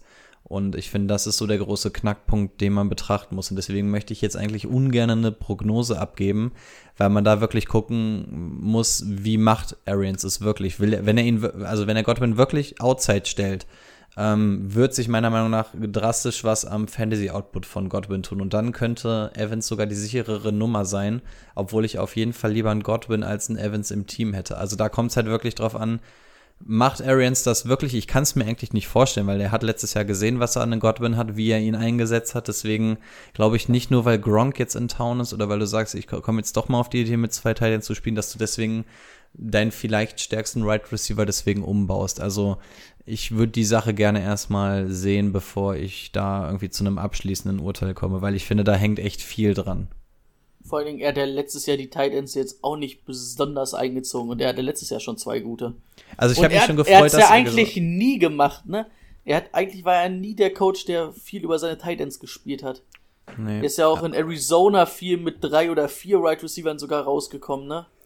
Aber wir haben auch gesagt, er hatte sonst nie gute Tight Ends. Jetzt hat, hat er nicht nur zwei gute Tight Ends, sondern eigentlich sogar drei. Also es ist echt, also ich habe mich über die Aussage an sich gefreut, dass er sagt, dass wir jetzt mal 12 Personal spielen, weil das ist das, was wir auch letztes Jahr schon gefordert haben. Dann kommst du mal mit beiden Tight Ends raus. Warum denn nicht, ne? Also wenn du die Tight Ends dafür hast, jetzt hast du sogar drei. Ich finde die ähm, Idee an sich sehr, sehr interessant. Glaube aber, dass dafür dann irgendjemand verhungert. Und ich habe zu viel Angst, dass Chris Godwin ist. Aber mal gucken, was denn überhaupt ähm, davon letztendlich wirklich bei der NFL-Saison dann auf dem Platz auch passiert. Ich meine, solange er von mir aus Chris Godwin außen aufstellt, ihn aber ähm, trotzdem Inside-Routen laufen lässt, also über die, über die Mitte, dann ist das von mir aus auch noch in Ordnung. Ja, hast aber auch nur eine limitierte Anzahl an Routen, die du aus dem Konzept laufen kannst. Und das wird wahrscheinlich auch schnell durchschaubar sein. Also klar, es ist eine Variante, aber bringt halt den, bringt das Output auf jeden Fall in Gefahr, ne? Jawohl, machen wir weiter mit den Tight Ends, die hatten wir eben schon. Ähm, Rob Gronkowski und O.J. Howard und irgendwo dahinter, ganz weit entfernt, Cameron Braid noch. Ja, fürs Fantasy-Team, Rob Gronkowski, eher, ja, muss man meiner Meinung nach abwarten. Momentan ist er tatsächlich vor O.J. Howard. Ähm, wahrscheinlich liegt das jetzt an der Connection mit Tom Brady, war allerdings auch jetzt ein komplettes Jahr raus. Für mich wäre das auf jeden Fall kein Tight End. Momentan achte Runde, glaube ich. Ähm, Sehe ich da gar nicht. Und auch ein OJ Howard in der neunten Runde für mich aufgrund des letzten Jahres, wie er letztes Jahr eingesetzt wurde, eher nein. Also, ich habe es schon mal gesagt, ich sehe es nicht, dass O.J. Howard bis zum Ende der Saison bei den Tampa Bay Buccaneers Aber nach der spielt. Aussage von Arians, Ich schätze- meinst du nicht? Ich schätze, O.J. Howard wird die Buccaneers noch verlassen. Es ist natürlich auch eine gute Aussage, um einen Wert zu schaffen, ne? Wir wissen auch alle, wie die Trainer sind. Kann so gemeint sein, kann aber auch so gemeint sein. Ich, das ist meine persönliche Meinung. Und ich muss auch ehrlich sagen, ich finde alle drei Titans gut. Auch Cameron Braid hat natürlich irgendwo seine Daseinsberechtigung. An sich müsste es wahrscheinlich O.J. Howard sein, der die Nummer 1 ist. Außer Gronk kommt zurück, wie Gronk ist, dann ist Gronk halt die Nummer 1. Du hast halt immer noch die Connection mit Brady. Aber irgendwie muss ich sagen, ah, irgendwie will ich kein Tight End von denen ziehen, von den dreien. Weil ich nicht weiß, wer da so richtig, wer macht mich da richtig glücklich. Das wird so das Problem sein. Und achte und neunte Runde bei einem Tight End, da finde ich, das sollte eigentlich schon, schon irgendwie sitzen, ne? Ich Und weiß du jetzt, einen Hayden Ja. Hurst, haben wir vorhin gesagt, ungefähr in der Ecke, ne? Und dann nimmst du das, wo du weißt, dass, es, dass er der Und Einzige ist. Ja, und Hayden Hurst ist halt der Einzige. Also ich finde es auch wirklich sehr, sehr eklig. Eigentlich wäre Gronk für mich einfach nur der Typ gewesen für die Touchdowns aus Fantasy-Sicht. Und allein das hätte ihn nicht interessant genug gemacht, als dass ich ähm, ihn in meinem Kader haben will. Ich sage bewusst Kader, nicht ähm, Stammelf, also wahrscheinlich eher Bank. Ja, und dann kommt die Aussage mit dem 12 Personal und auf einmal könnte sich das Ganze schon wieder ein bisschen ändern. Ich weiß ehrlich gesagt nicht, wie gut Gronk im Blocken ist. Ich glaube, er war kein schlechter Blocker, ne? Brady weiß dazu wahrscheinlich mehr. Gronk war einer der besten Blocker der Liga, Mäuschen. War Also, schon mal sehr gut. Gronk, Gronk war wirklich, also eigentlich der Prototyp von Tight End, der alles konnte. Und das hat ihn ja in seinem letzten Jahr auch so wertvoll gemacht. Er ist ja dann erst zu den Playoffs wieder so ein bisschen ins Receiving Game zurückgekehrt. Das hat ihn ja so wertvoll gemacht, dass er so ein riesen, dass er so ein guter Blocker ist. Also das, wenn er das nicht verlernt hat in der WWE, dann sollte das zumindest klappen. Das ist aber leider nicht das, was ich hören wollte für Fantasy-Sicht. Denn wir und die Blocking Tight Ends haben ja, aber, aber ja, also ja, er kann blocken. Also vielleicht sagst du auch, ich habe so viele Receiving-Waffen, dann nehme ich Gronk als Blocker. Ja, könnte auch sein, das ist nichts, was wir hören wollten. Also deswegen, es ist einfach ein, ein absolutes Spiel ähm, mit Gedanken, ob du ihn jetzt nimmst oder nicht. Und wenn ich sein ADP sehe, nimmt mir das Ganze die Entscheidung ab. Und da nehme ich ihn nicht. Feierabend, egal ob er jetzt den Gronk-Bonus hat oder nicht. Ähm, Cameron Braid ist meiner Meinung nach der Tight End, der hinten runterfallen muss bei diesem Dreiergespann, was sich einfach aus der Tatsache ergibt, dass du einen Gronk und einen Howard hast und einer muss in die Röhre gucken und meiner Meinung nach ist es Braid, deswegen gehe ich auf den jetzt nicht ein. Und OJ Howard, dass ich bzw. wir OJ Howard Fans sind, weiß man auch nicht erst seit gestern. Ja, ist die Frage, ähm, wird Gronk direkt ein Fit sein? Wahrscheinlich ja schon, weil er die Chemie mit Brady kennt und alles. Jetzt auch da wieder das große Fragezeichen, wie wird er denn eingesetzt? Ähm, wenn wirklich 12 Personal gespielt wird, sollte OJ Howard auf jeden Fall dabei sein. Also da glaube ich, dass auch Arians das sieht und ähm, ich glaube auch, dass Brady Bock auf einen OJ Howard hat, so einen jungen Titan. Ich glaube, das liegt ihm. Ähm, und ich glaube tatsächlich, dass OJ Howard, wir äh, pro, ähm, prognostizieren die ganze Zeit, jetzt muss mal sein Breakout kommen. Ohne Scheiß, wenn es jetzt nicht mit zwei Titans der Fall ist, dann war es es mit OJ Howard. Also vielleicht könnte das auch gerade die, die Chance für OJ Howard sein, die er braucht, damit er wirklich mal sein Breakout feiern kann. Mhm. Ähm, ich glaube tatsächlich mittlerweile nicht mehr, dass er getradet wird. Ich glaube einfach, dass der Preis für ihn zu hoch ist. Da wird keiner drauf aufspringen. Man hat bisher noch nie was gehört und ich weiß nicht, welcher welches, äh, welches Team da bereit ist, für einen Tight End derart tief in die Tasche zu greifen, wenn du siehst, dass ein, eine Gakur und Clowny nicht bezahlt werden ähm, sehe ich nicht, dass du dann bereit bist, für einen Tight End etwas tiefer in die Tasche zu greifen, weil du müsstest für ihn schon was hinblättern. Von daher glaube ich mittlerweile nicht mehr, dass er getradet wird. Ähm, überraschen würde es mich auch nicht, aber ich glaube eher nicht. Und ja, für mich könnte, könnte dieses 12 Personal für Howard sehr interessant sein. Aber auch hier, wenn der ADP wirklich in der neunten Runde oder so liegt, ähm, ist dasselbe Prinzip wie bei, wie bei Gronk.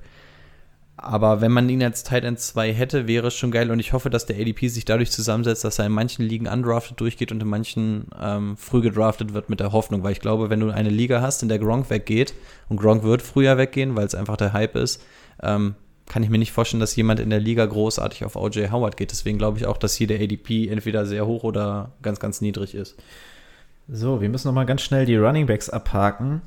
Ähm, da gab es ja jetzt immer noch mal wieder so Munkeleien, dass Devonta Freeman da im Gespräch sein könnte. Momentan haben wir aber nur Ronald Jones und äh, Rookie Kashawn Vogan.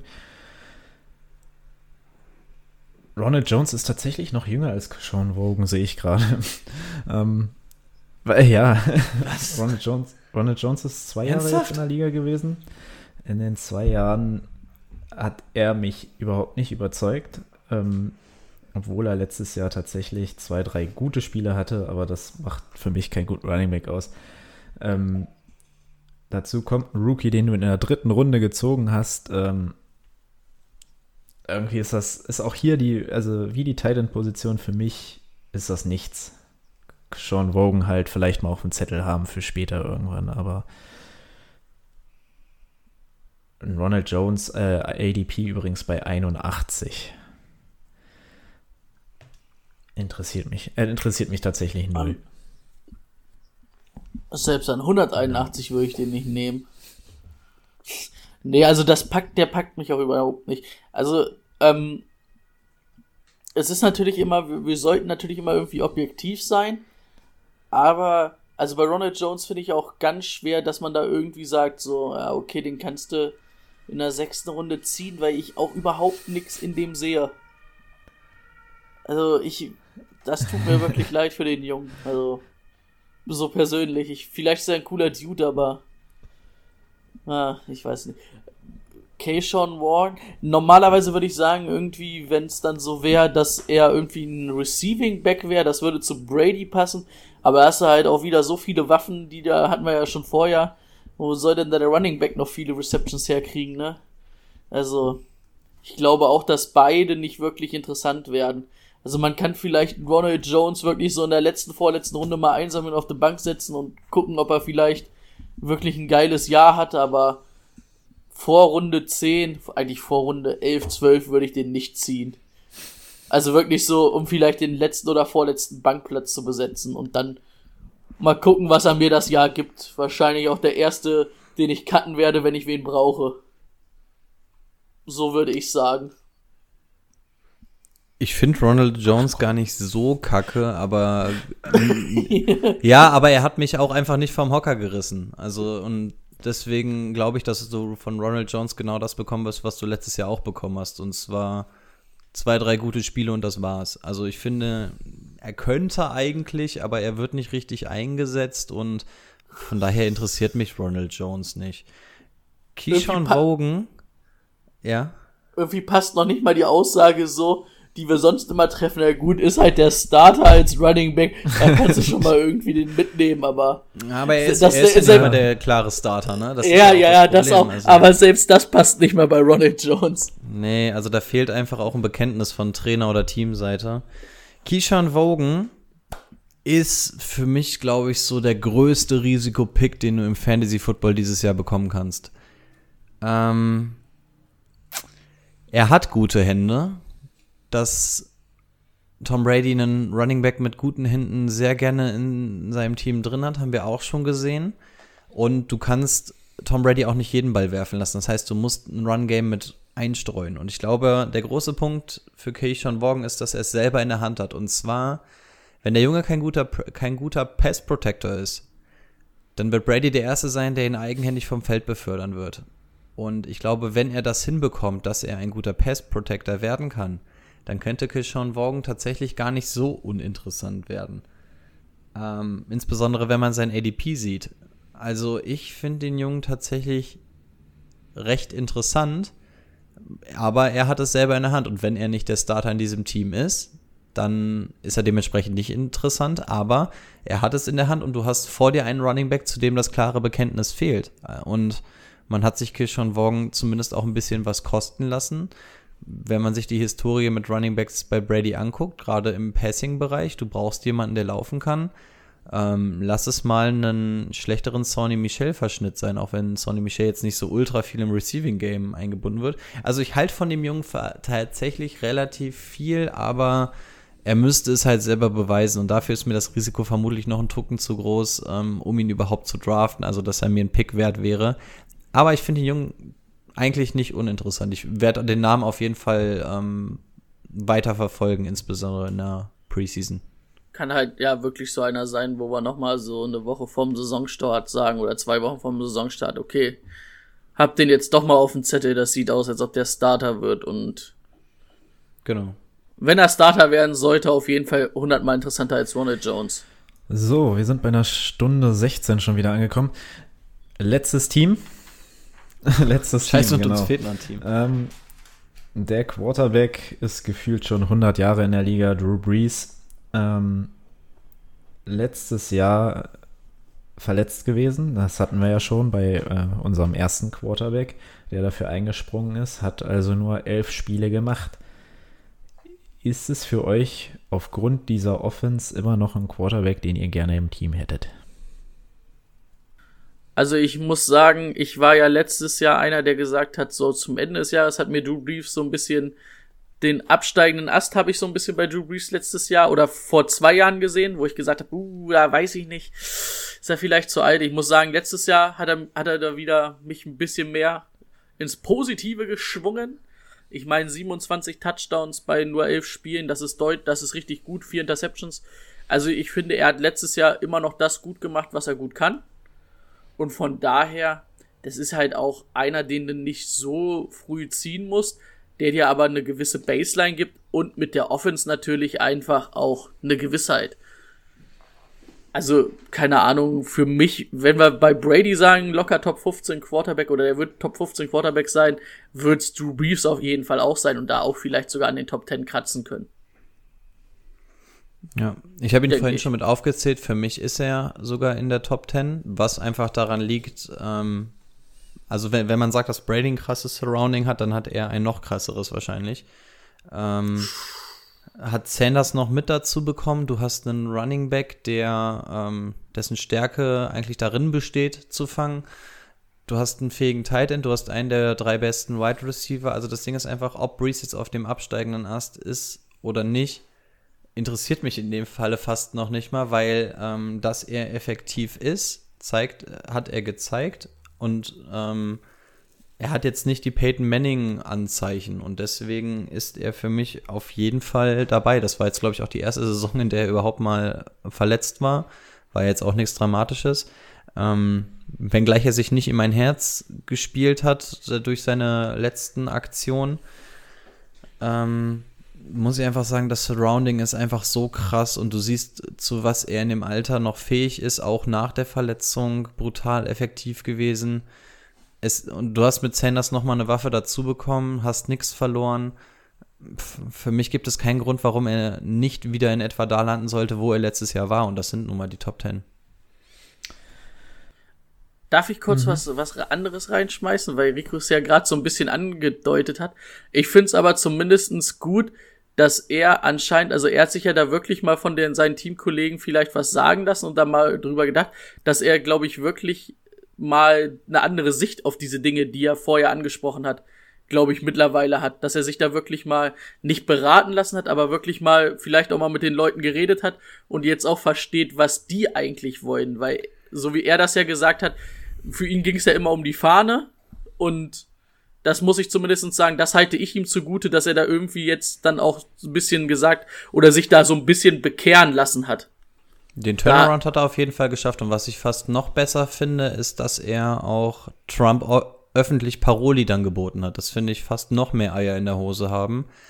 Ähm, aber für mich ist es so dieses typische ähm, Redneck-Ding so eine, eine Sache mit dem Militär ähm, zu verwechseln. Und das mit dem Militär, dass man, wenn man bei der Hymne kniet, dass man damit das Militär disrespected, ist an den Haaren herbeigezogen. Denn Kaepernick hat das auf Anraten damals von irgendeinem GI oder sowas gemacht, weil die auch gesagt haben, das ist etwas, was man im Militär macht, um gefallenen Kameraden und so zu ehren.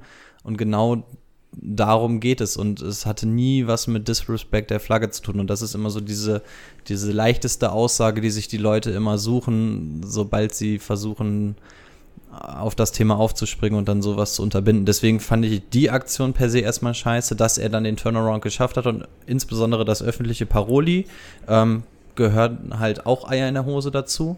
Aber ähm, ja, die Aktion hm. davor schwingt mit. Man aber halt in, in, das Thema wollten wir ja wahrscheinlich gar nicht großartig ja. einsteigen. Aber ja, äh, es ist richtig, dass man dann zumindest auch die andere Seite nennen muss. Das stimmt absolut.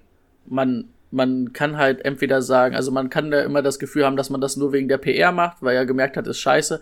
Aber ich hatte wirklich das Gefühl, dass er da jetzt doch ein bisschen andere Sichtweise mittlerweile hat durch, weiß ich was, ob er da mit seinen Teamkollegen gesprochen hat. Ich denke mal, Malcolm Jenkins wird ihn bestimmt mal zur Seite genommen haben. Der war ja, nämlich nicht so amused. Ja. Malcolm Jenkins mhm. und Michael Thomas, nicht gerade die kleinsten Namen, die sich da auch direkt widersprochen haben, ne? Und dann aber auch ähm, ein, eindeutig geworden sind, ne? Auch in seine Richtung. Also ja, absolut. Aber gut, wir haben schon eine Folge, in der wir wahrscheinlich wieder Überlänge haben. Dann müssen wir jetzt tatsächlich uns ja, mal auf das Sportliche das, äh, Sportliche. Tatsächlich, momentan ADP für eine PPA-Liga haben die New Orleans Saints zwei Spieler in der Top 5. Was mich so ein bisschen stört weil ich gedacht hätte, ein Evan Kamara bekommt man dieses Jahr nach diesem letzten Jahr ein bisschen später. Ähm, dann habe ich mir das Ganze nochmal genauer angeguckt. Der war ja letztes Jahr trotzdem ähm, bei knapp 800 Yards auf dem Boden insgesamt äh, nur sechs Touchdowns im Vergleich zum Vorjahr natürlich ziemlich enttäuschend. Aber hat halt auch nur 14 Spiele gemacht, neun davon gestartet. Ähm, Dazu kommt, er ist jetzt in seinem Vertragsjahr, er muss jetzt liefern und er soll jetzt tatsächlich laut Saints 100% fit sein. Spricht.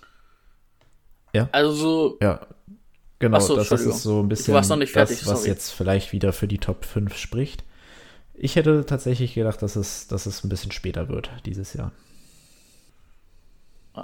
Ja gut, dafür ist er halt all around zu gut. Er kann laufen, er kann vor allen Dingen sehr gut receiven, was ihn halt in, ähm, in, äh, in einer Fantasy mega gut macht, ne?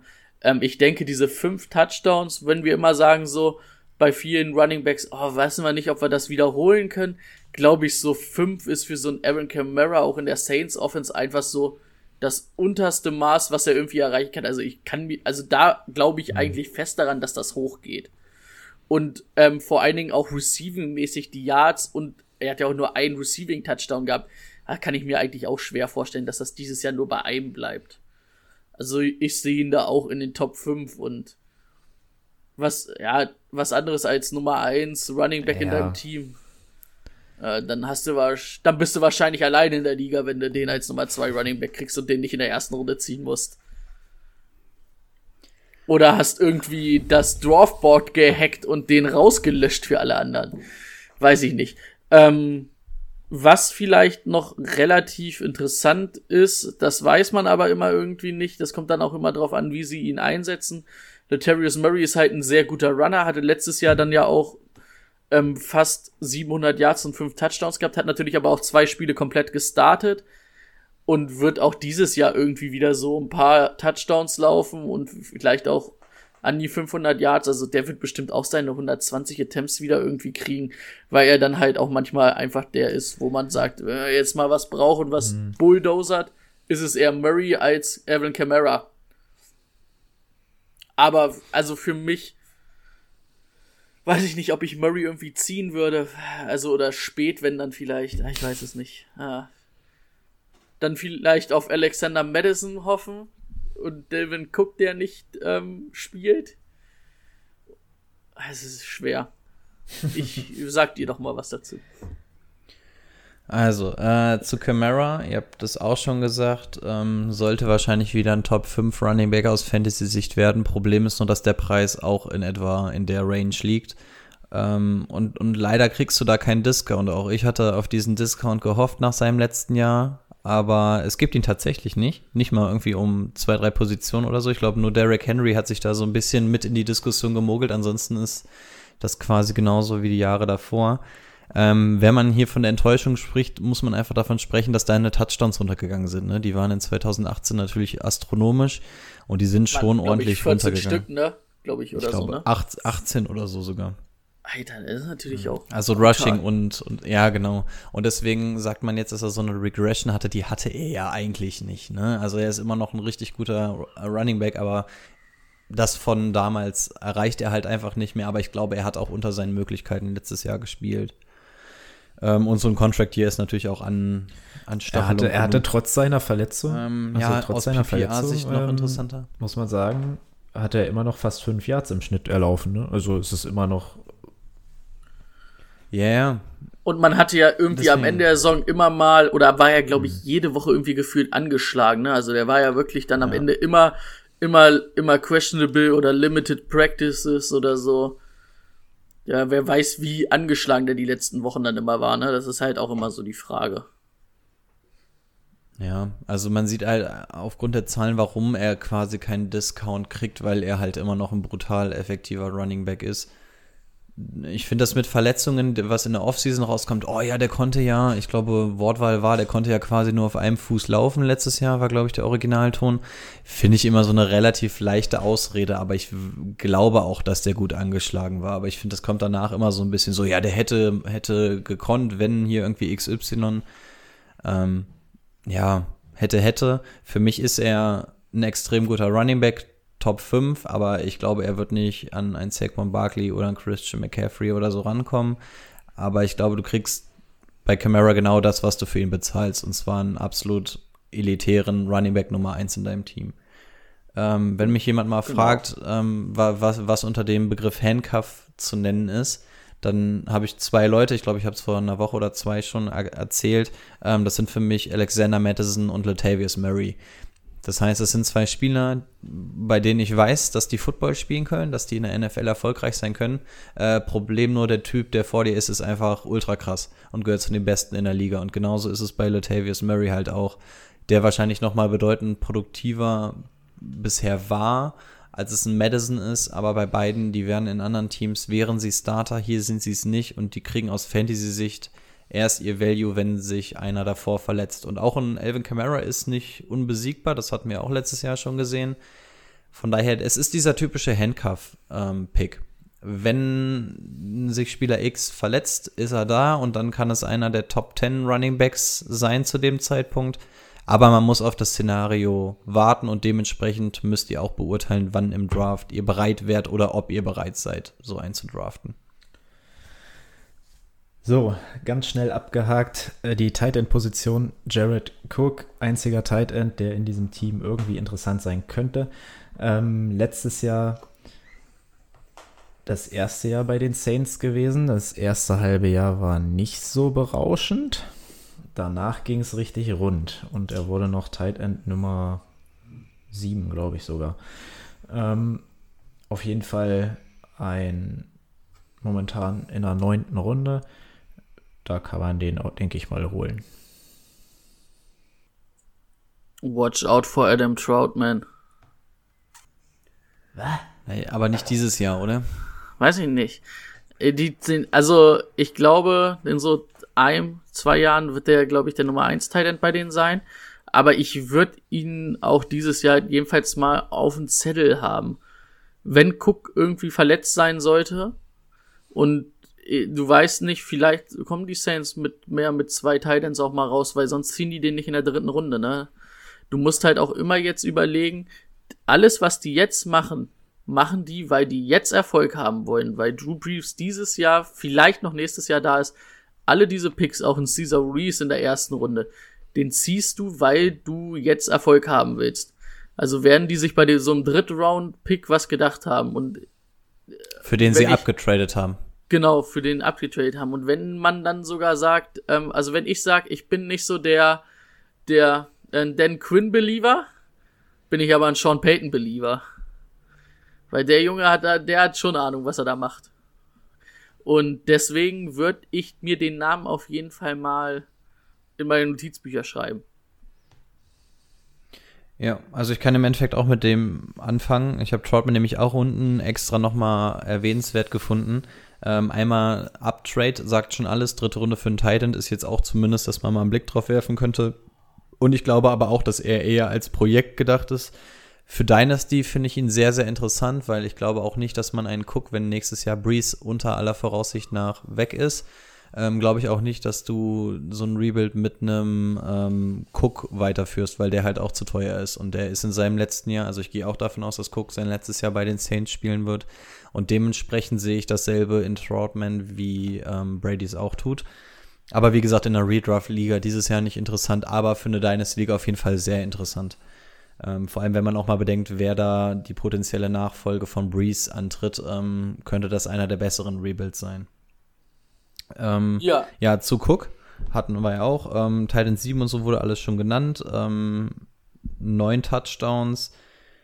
Ja, ich glaube, dass Cook tatsächlich eine kleine Regression haben wird, weil ich glaube, dass er keine neuen Touchdowns fangen wird, weil ich glaube, dass Camara halt unter seinen Möglichkeiten gespielt hat und was man auf jeden Fall nennen muss, Emmanuel Sanders ist jetzt noch da, ne? Das wird wahrscheinlich auch mal den einen oder anderen Touchdown kosten, vielleicht nicht mega viel, aber gerade auch in der PPR League, du hast einfach noch eine neue Waffe, ob die jetzt so mega geil ist oder nicht, ist eine andere Sache, aber es sind halt Targets, die von dir weggehen und ähm, da sehe ich Cook noch am gefährdetsten, sage aber weiterhin, dass Cook auf jeden Fall ein Tight End Nummer 1 ist in deinem Team. Und da kann man ihn auf jeden Fall auch draften, wenn sein ADP passt, ist das okay.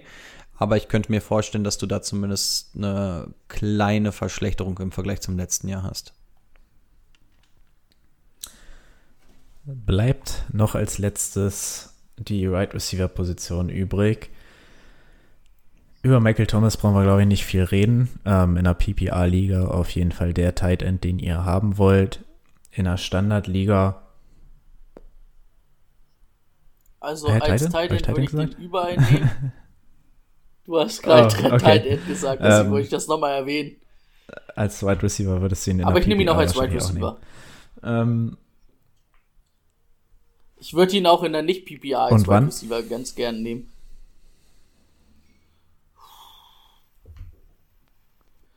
Boy, das ist richtig schwierig, weil, also, am eins würde ich natürlich Christian McCaffrey ziehen. Das ist natürlich irgendwie klar, ne? An zwei, muss ich sagen, würde ich wahrscheinlich einen, äh, einen Barclay ziehen. Ah, an drei, weiß ich nicht. Da wird's wahrscheinlich, ich bin kein Elliott-Fan, aber es muss wahrscheinlich dann schon irgendwie ein Elliott sein. Elliot Camara, ne? Also da sind wir jetzt auf jeden Fall so in der Ecke. Und jetzt, ja, ja, und jetzt weiß ich nicht, ja, genau, dieser Elliot Camara, weiß ich nicht, will ich da vielleicht nicht eher Michael Thomas haben? Ich weiß es In nicht. Also, es, also ich habe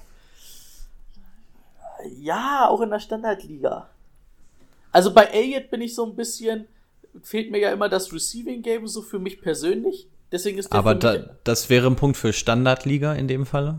ja, ja, aber das sind ja trotzdem Punkte, die wegfallen, ne? Also, weil die Receiving Yards zählen ja trotzdem. Klar. Und wenn du jetzt rechnest, ein Christian McCaffrey hat irgendwie, läuft 1300 Yards, aber fängt noch 1000 Yards. Aber ein ähm, Elliott läuft halt 1400 Yards, aber fängt halt nur 200 Yards. ist ja trotzdem Christian McCaffrey deutlich mehr wert. Deswegen, wisst ihr, das, das ist immer mein Hintergedanke dabei. Und da hast du natürlich eine Touchdown-Maschine und eine Maschine, die viele Yards macht. Also ich glaube nicht, dass er dieses Jahr so viele Receptions haben wird wie letztes Jahr. Aber es werden trotzdem deutlich mehr als 100 sein. Und es werden auch um die 1500 Yards sein, die er wieder receiven wird. Also. Ah, Gott sei Dank bin ich nicht on the clock, ne, weil sonst wären wir jetzt schon lang vorbei. Also ich weiß, also müsste ich mir noch mal Gedanken machen, aber also ich kann alles vertreten. Also ich kann auch vertreten, da Michael Thomas zu ziehen. Also so Michael Thomas, Aaron Camara sind für mich so so richtig schwer. Ich glaube, da würde ich sogar Michael Thomas ziehen, weil ich irgendwie bei Michael Thomas ein besseres Gefühl hätte. Also Michael Thomas ist tatsächlich auch der einzige Spieler, bei dem ich überlege, ob ich ihn damit reinpacke, weil Michael Thomas auf Right Receiver meiner Meinung nach sogar nochmal einen anderen Tier haben müsste als ein Devonta Adams oder ein Julio Jones. Wenn man sich das einfach anguckt. Bei ihm werden wahrscheinlich auch ein bisschen weniger Targets da sein, weil Emmanuel Sanders da ist und weil er letztes Jahr einfach so überperformt hat. Trotzdem ist Michael Thomas der beste Fantasy Football Receiver. Da brauchen wir uns nichts vormachen. Da hat's, dafür hat sich zu wenig geändert. Und oh, ja, es ist echt schwer. Also eventuell würde mir Standard Half PPA PPA nochmal einen Gefallen tun, weil in der Standardliga würde ich tatsächlich dann doch noch eher zu Elliott tendieren, weil ein Running Back, der derart gefüttert wird und quasi keine Verletzungen hat, puh. Und dann aus PPA-Sicht oder sowas, da wird's dann, würde es bei mir auch schwer werden, ob es ein Camara oder ein Michael Thomas wird. Ähm, ganz schwere Kiste. Und da wird jeder seine eigene Entscheidung haben und jede dieser Entscheidungen ist absolut vertretbar, finde ich. Auch wenn Michael Thomas auch eher mit negativen Schlagzeilen wieder auf sie aufmerksam bekommen hat. Ne? Habt ihr den Beef auf Twitter mit Devonta Parker mitbekommen? sehr, nee, was, sehr, unter, sehr, sehr unterhaltsam. Gemacht? Das äh, würde den Rahmen sprengen, wenn ich jetzt alles erkläre, aber er ist ein ziemlicher Hitzkopf geworden. Ja, und, stimmt. Oh, zieht's euch einfach mal rein, beziehungsweise ich erzähl's euch nach der Show. Ähm, absolut nicht smart reagiert. Sehr, sehr dünnhäutig, sagen wir es mal so. Und das, obwohl, also hat sich auf jeden Fall mit ähm, Devonta Parker sehr duelliert und ähm, nicht gut weggekommen in dem Streit, aber das äh, kann sich jeder gerne auf Twitter mal selber angucken, das ist sehr unterhaltsam, aber tut ja aus Fantasy-Sicht nichts zur Sache. Wollte gerade sagen, der wird, der wird die Bälle halt trotzdem fangen, ne? Dann. Denke auch. Echt? Aber Emanuel Sanders, Ehrlich? den finde ich klasse. Also ich, ich habe schon gemerkt, dass Rico ihn also, klasse fand und bei dir weiß ich nicht so genau, aber ich muss sagen, mir bringt er nichts. Emanuel Sanders erstmal, Emanuel Sanders könnte in jedem Team Nummer 1 Receiver sein kann er kann der einfach spielen vom Talent her. Und jetzt kommt er zu den Saints und muss nur die Nummer 2 sein. Der muss nur die Nummer 2 sein. Und was hat, ich habe ADP 105 rausgesucht. Was ist 105 wäre zehnte Runde? Achte, neunte oder so eher, ne? Achte, neunte. Und da hole ich mir den. Da hole ich mir jo. den definitiv. Weil ich glaube, Sanders kann von den Zahlen auf jeden Fall ein überragender Flex-Spieler sein und kann sogar in vereinzelten Wochen und vielleicht sogar aufs Jahr gesehen dann Nummer zwei sein. Flex richtig geil bei Nummer zwei habe ich das Gefühl, das sollte eigentlich trotzdem klappen, aber mit so einem ganz kleinen Zucken im Auge. Gehe ich genauso mit. Also die einzige Frage, die sich mir stellt, ist, äh, würde es für Wide Receiver Nummer zwei in deinem Team reichen? Und das würde ich eigentlich ungern mit Ja beantworten ähm, als Flex-Spieler einen Emmanuel Sanders. Ähm, guckt euch bitte einfach mal nur die Zahlen an, was ein Emmanuel Sanders über die Jahre geleistet hat. Und ähm, nein, absolut, da, da holst du dir kein Projekt ins Haus, da weißt du, was du bekommst. Emmanuel Sanders ist ein geiler Typ. Sean Payton hat sich was dabei gedacht. Ich finde sowieso einen extrem smarten Move, dass du dir Emmanuel Sanders an Saints Stelle holst. Also ich glaube, viel besser kannst du Drew Brees nicht unterstützen. Ähm, ein und Pick, ein der alles war, es ist, es ist nicht teuer aus Saints Sicht ähm, und für das Jahr ein absolut smarter Move. Und wie gesagt, aus Fantasy-Sicht ist für mich nur relevant, ob ich ihn auf Wide Receiver 2 stellen muss. Und das würde ich nicht gerne, weil dafür sind mir die Waffen in diesem Team zu krass. Dafür bleibt zu wenig an ihm hängen. Aber als Flex-Spieler, ey, wenn du, wenn du einen Spieler wie Emmanuel Sanders als Flex-Spieler hast, hast du, hast du nicht viel falsch gemacht. Und du musst immer bedenken, Sanders ist ein exzellenter Route Runner und Sanders kann alles spielen. Der kann aus dem Slot kommen, der kann Outside spielen und nirgendwo finde ich den Kacke. Der ist, ja, er ist, er ist nicht sexy, ne? Aber er ist super solide. Also, weiß ich nicht. Ich habe da, ich sehe auch die Stats. Ich, eine Nummer zwei sehe ich da gar nicht, vor allem nicht in dem Team. Das ist mir, das ist es mir. ist Ich sehe halt- überhaupt nicht. Das Team Ähm, macht's schwer. Ich muss halt sehen, ich sehe Jared Cook dieses ja, Jahr nicht so Sanders gut wie letztes ist Jahr. 33 und war die letzten drei Jahre immer mal wieder angeschlagen. Ne? Also ja, letztes Jahr nicht. Naja, letztes Jahr davor. als, als letztes Jahr einziger Spieler 17 Spiele gemacht. Er hatte nämlich keine Bye Week. Ja, weiß ich nicht. Bei dem, bei dem Team finde ich es unsexy. Also vor allem in der achten Runde ist das für mich nichts. Da gibt es, glaube ich, ganz andere. Du, du hättest hier nur, weil du den gern bei den Packers gesehen hättest. Weil das wäre nämlich die Nummer zwei, die die Packers gebraucht hätten. Oh ja, oh ja. Das auf jeden Fall. weiß ich nicht. Für mich einfach, einfach. Ich, Vor allen Dingen, also ich, nicht, halte ich nicht ich- viel von. ich, ich muss halt einfach sagen, auch so vom Fantasy Football nochmal weg, ich finde den Move einfach smart, weil du bekommst einen Receiver, der deine Mega. Nummer 1 sein kann und du sagst aber, du musst nur mal Nummer 2 sein. Ich habe einen Top-Receiver. Und der Das eigentliche Verlierer sind die Niners, die ihn teuer bezahlt haben, um ihn nur ein Jahr spielen zu können. Ja. Du, also der, der sieht ja dann wahrscheinlich auch nicht oft die Top-Corners. Das muss man halt auch mal betrachten. Ja, ich finde es ich find's auch cool. cool. Aber ich verstehe auch, wenn ein, wenn ein Emmanuel Sanders nicht vom Hocker haut. Ähm, weil ich glaube, man muss sich wirklich sehr, sehr tief in die Zahlen vorarbeiten und einfach mal gucken, was er bisher geleistet hat. Äh, ich glaube, auf Anhieb werden tatsächlich nicht viele sagen, dass Emmanuel Sanders total sexy ist. Von daher kann ich da auch Timo verstehen, aber ähm, Flex sollte es auf jeden Fall sein, meiner Meinung nach. Aber eigentlich hätte ich mehr Mehr- von mehr von mir? erwartet. Nee, nee, ich habe extra versucht, hier den beschwichtigen Part Nein. einzunehmen. Ich fand, Und ich wollte ich wollt nur mal, 70 ich wollte nur sticheln. Ist ja keine Frage, sieht auch um die 100 Targets. Ja, aber für mich ist irgendwie immer, weiß ich nicht, der hat mich noch nie so wirklich, ich fand das noch nie so wirklich geil. Und es wird eigentlich nicht besser durch das Team. Also, also für dich ist das so der Ja. Peyton Barber eigentlich. Der, der dich einfach nicht packt, trotz dessen, dass er irgendwie was hat. Nicht Ja, Peyton ganz so Barber, schlimm würde ich es jetzt nicht Jones. sehen. Aber Der- Peyton Barber gibt es Ja. da auch noch. Nee, aber so schlimm. ungefähr. So, das, es ist, das ist ja das, was, was ich auch bei Ronald Jones gesagt habe. Es ist immer schwer. Man soll halt eigentlich keine Emotionen reinbringen, äh, weil es halt eigentlich nur nach Zahlen geht. Aber ich kann es verstehen. Ja. Wenn er dich nicht packt, dann packt er dich nicht. Also das ist dann halt ja auch nicht verwerflich. Aber das ist ja Oh, für Genau, mich und ihr Rico. könnt ihn haben. Kinas, Aber- Ale, Ale, Alex hat geschrieben, Kinas, äh, Leute, was ist mit dem Oh. Special? Oh, da werden wir heute jemanden sehr unglücklich machen. Ich mache alles aus, bin ich da. Jetzt, jetzt wird er nie erfahren, warum du ihm bei Insta geschrieben hast überhaupt.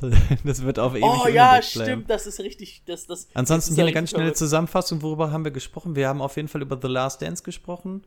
Timo und Brady haben, haben unfreiwillig mein Fußball-Comeback verkündet Oh, ja. die ganze Zeit. Wir haben sogar ein bisschen über Black, äh, Black Lives Matter und ähm, Bill O'Brien gesprochen. Ja, wir haben, wir haben Ja. auch ein bisschen über Football gesprochen. Ja, auch also- zwischendurch.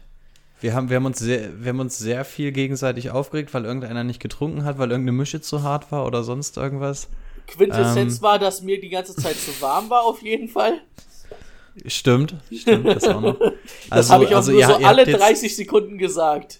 Ihr habt nichts Weltbewegendes verpasst, aber ja. ist schon schade. Aber wie gesagt, wir werden unsere, wir, wir, das haben wir uns auch jetzt auch wirklich für dieses Jahr generell vorgenommen, deswegen wollten wir dieses Patreon-Special noch so kurzfristig einschieben. Wir wollen für unsere Patrons tatsächlich noch mal ein bisschen mehr machen. Also es fällt zeitlich ein bisschen schwer, wenn man einmal die Woche aufnimmt, aber wir haben uns auf jeden Fall vorgenommen, regelmäßig einfach diese Patreon-Situation einfach noch mal ein bisschen attraktiver zu gestalten, beziehungsweise einfach noch mal ein bisschen mehr Danke zu sagen. Deswegen, da wird auf jeden Fall was kommen. Und das ist jetzt kein Gelabere, so wie wir es ähm, auch gerne mal machen.